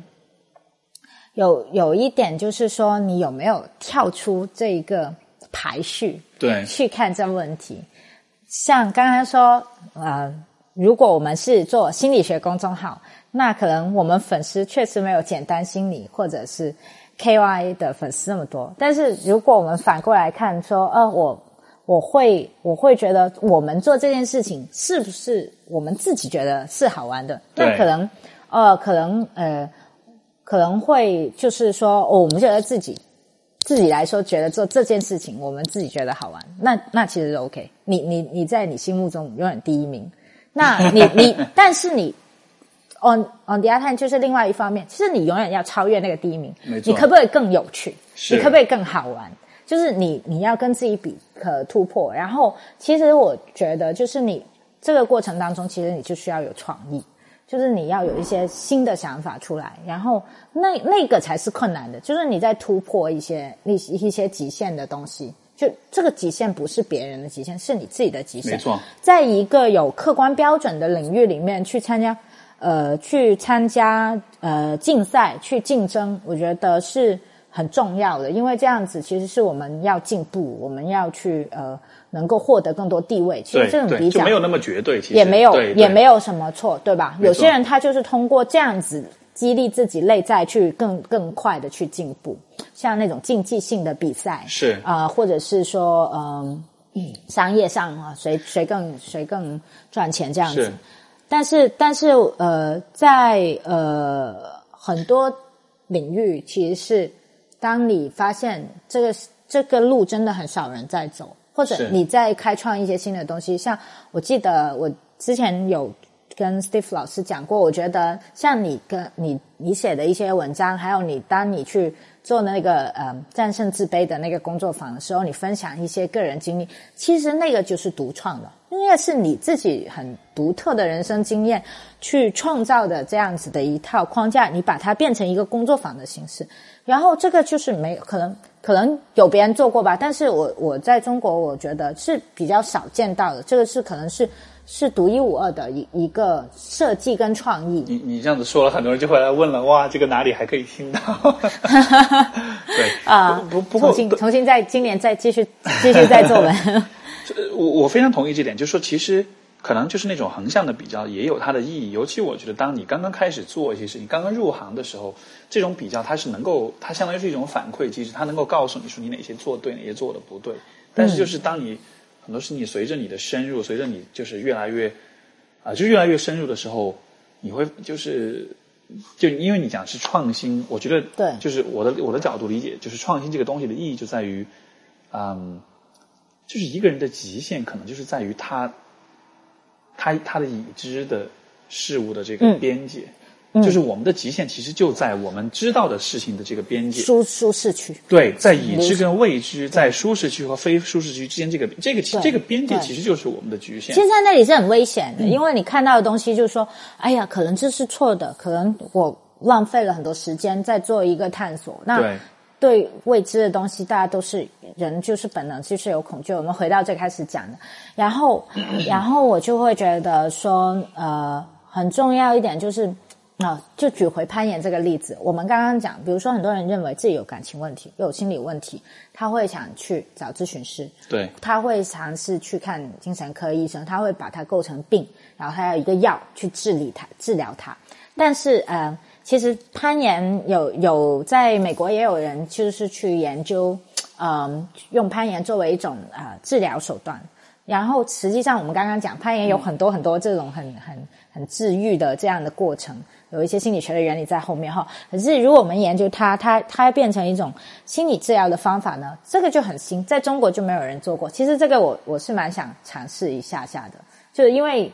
攀岩治疗，还有这听上去很有意思。攀岩的 therapy，那它对于那些呃呃抑郁症的患者，他们是有做过对照组实验，就抑郁症的患者接受呃六周的那个。暴食就是一种呃室内攀岩的这样的训练之后，他们的呃心理状态比起那个对照组，其实他们是有改善的。是啊，然后我今天中午看到另外知乎上刷到另外一个说是强迫游泳，就是让他们把扔到水里，强迫他们游泳，也是好像也是会有点帮助。啊，然后 然后现在就是有很多新的思路在去解决问题。其实我们刚刚讲，比如说用攀，我们之前就做过这种户外探索营，就是带这个。有有心人的用户去攀岩嘛？那这个其实心理学公众号，其他可能其他没有人做过，我们做了，我们也而且我们这因为他们的创始人们都不会攀岩，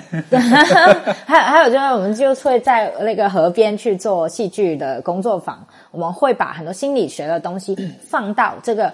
如果他说算是一个户外体验的活动或者旅游的话，他又有了很多心理学的体验里面，其实就是这种。跨界的东西，实际上你就是在触碰边界。对，没有人做过，可能可能招不到生，可能赚不到钱，可能最开始的时候没有人买账，甚至你身边的人都不支持你。可是这个探探索就是对，就是一个探险嘛，就是一个创新嘛，没错，它是一个你突破舒适区的过程嘛。那那其实这些尝试都是蛮有意义的。因为因为就是如果回到刚刚讲说这个舒适区或者是已知跟未知。我觉得，啊，我的理解可能有的时候我们会有一种误区，就是说，呃，已知跟未知，然后我们会经常认为人都是把自己放在未知的这个部分的。嗯。哎，不不，抱歉，人都是经常会把自己放在已知的这，也是舒适区之内，对吧？就我们会把自己放在舒适区之内去看舒适区外面的东西。嗯。但是我觉得，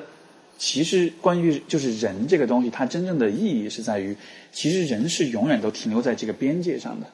人其实是一个已知跟未知、舒适和和非舒适之间，它永远是在这个边界上的。它一方面需要去啊去去调和，去呃呃去享受已知的舒适的部分；另一方面，它也需要不断的去面对未知的不舒适的这个东西。嗯，因为人是中间的一个，也相当于是一个 hub，一个枢纽。嗯，它能够把未知和已知做这样的交换。对，所以就是，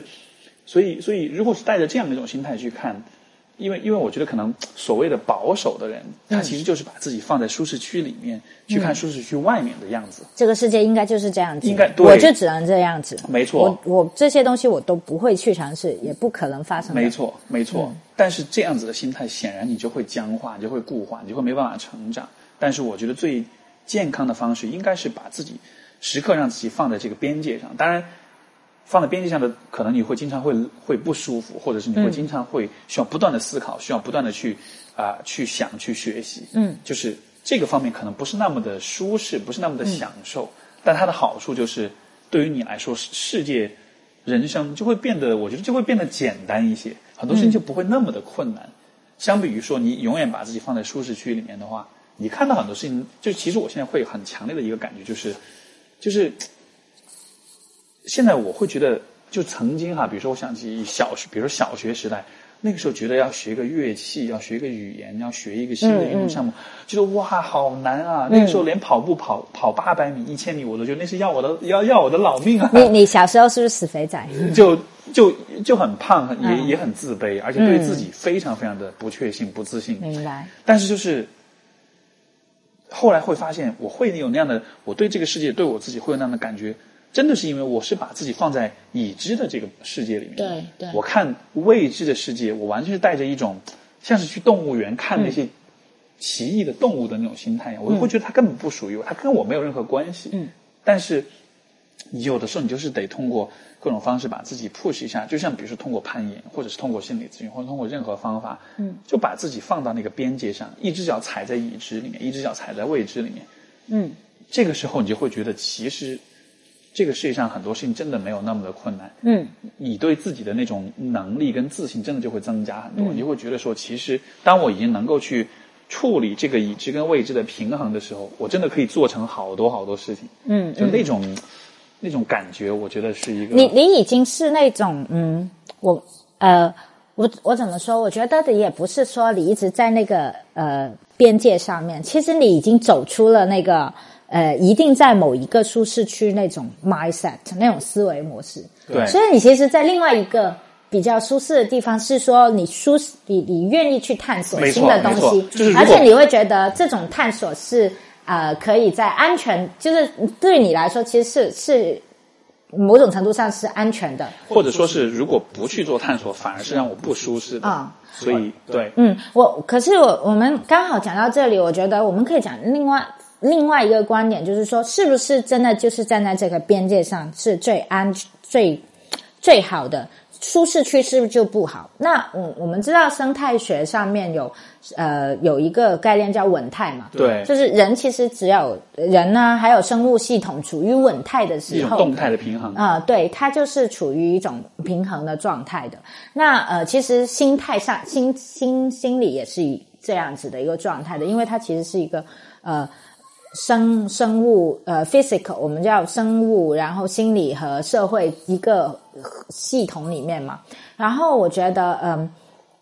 呃，另外一个部分就是还是要有安全感。其实，其实攀岩它就是说，你看着它其实是一个冒险的行为，对但实际上为什么我我跟你说，我是一个没有什么冒险精神，就是我我是一个不赌博的人，就是没有任何去去冒很大风险的能力。那我因为我知道攀岩，我我们做的东西是相对来说其实是有整套的保护系统，是。我们学过这样子的安全操作，然后我们也信赖我们一起合作的伙伴，就是在下面保护你的这样的一些人，然后包括你的教练和你嗯跟你一起玩的小伙伴。那其实是这个一个安全的、有安全感的情况下，你才会去去探索这样子的一种新的这种模式。所以，如果是延伸一下，我就会觉得说，你说的在这样子一个舒适跟非舒适区之间去探索，其实是我们对情况有更多的呃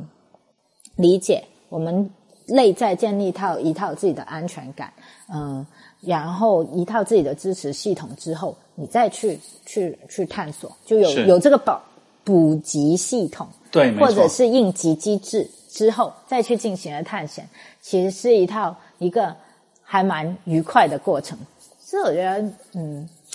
生活就有点像这样子吧。好像扯扯到最后变成很鸡汤了 啊！我们真要讲，我不是要交流我的家庭主妇的经验的吗？非常棒哇！两个小时了，哇，两个小时了，真的很很呃，如我我觉得没有没有听众会坚持听到这个位置的，相信我会有很多人听完的，真的。是我们我哦，们的我我你们好有毅力啊，太棒了，听给众们是很。可爱的，他们、嗯他们其实也会是那种，我觉得我特别喜欢，就是这个节目的听众也是，你能看到他们也是属于那种，就不是说要感冒药的那种人，他其实也都是那种是我愿意去思考、去听别人的看法、嗯。去去去去想很多东西、去钻研很多问题。我觉得就是这样的一种态度，真的是在这个时代特别可贵的吧。所以，嗯。呃对，好吧，那我们就啊，最后今天就对最后我、啊。嗯推荐一本书啊叫就叫改变那本书，呃，它有个副标题叫什么“规则的形成和问题解决的方法”，类似这样子吧。是然后，但是作那本者是作者是谁？作者好难记啊，那个名字 是中国人、外国人？外国人，然后是斯坦福大学的三二教授，他也是一个家庭治疗的一个呃嗯，有点像专业的科普书吧。啊然后其实它里面有讲到我做家庭治疗的，啊、对对对，我知道会很有意思。是，所以你的听众可能对这个也也蛮蛮有蛮多了解。然后我我会觉得说，嗯，其实里面提到有那个第二序改变，就是说，其实我们很多时候改变都是在一个一个自己已知的范围以以内，可是第二序改变就是说，我们要跳出那个已知的范围去去进行一个新的一种重构的改变。那那，呃，会会蛮醍醐灌顶的那本书，其实就是讲了很多我们俩刚刚有在讨论的一些观点。好啊，然后那回头那个回头我把那个书我找到，我会把书的标题和作者写在节目的那个介绍信息介绍里面，大家有兴趣的话可以去看一看。对然后呃，要跟大家安利一下。有些人的公众号或者是微博或者是什么吗？包括你自己的是这个社交媒体的账号，要讲一讲？最近都没有怎么更新，可是应该在未来的某一天会更新嗯吧。我我觉得，比如说公众号，它每天可以发一篇文章，这是微信定的规则对。那好像就是每天必须要发一篇文章。可是做媒体其实是放心了，我已经好多天没发了。可是我们就常常会停更很长一段时间，对然后又重新回来，发现哎，其实粉丝也没有掉很多啊，对就是所以我会觉得说，嗯，我们有一天会，我们我们还在继续，可是是我们不再用常人理解的方式再继续。我我觉得你你总会在世界的某个角落看到有心人的，因为我们就是懂心理学的好朋友嘛。只要是这样子的人存在的一天，我们就一直会存在下去。是然后有些人就是朋友的人，有朋友的有，心理的心，人类的人，就公众号搜搜有心啊有心人然后知乎上好像也有有心人的账号。哎，都有的，微就是各个各个平台都有。然后我们有分享一些有趣的心理学小知识，应该我们之后也会组织大家去攀岩吧，但呃不知道什么时候产后复出，等我 等我掉了那二十斤肉之后，就会带大家一起去攀岩，还有体验更多有趣的嗯对，心理学吧。这个绝对也是我觉得特别独创的，就是就是通过攀岩这样的一种体验嗯。啊、来来帮助大家去学习跟这绝对也是独一无二的，所以很很很期待。如果如果大家想跟哎，你下次我们跟 Steve 老师一起去，好不好？可以啊，可以啊。我刚才已经在想了，我说，哎，对，一起去吧，天天气暖和一点的时候，我我会很有兴趣，也是我的有些粉丝朋友们，如果一起一起去啊真的可以，对啊，对啊，没错、没错。然后，如果大家想找到你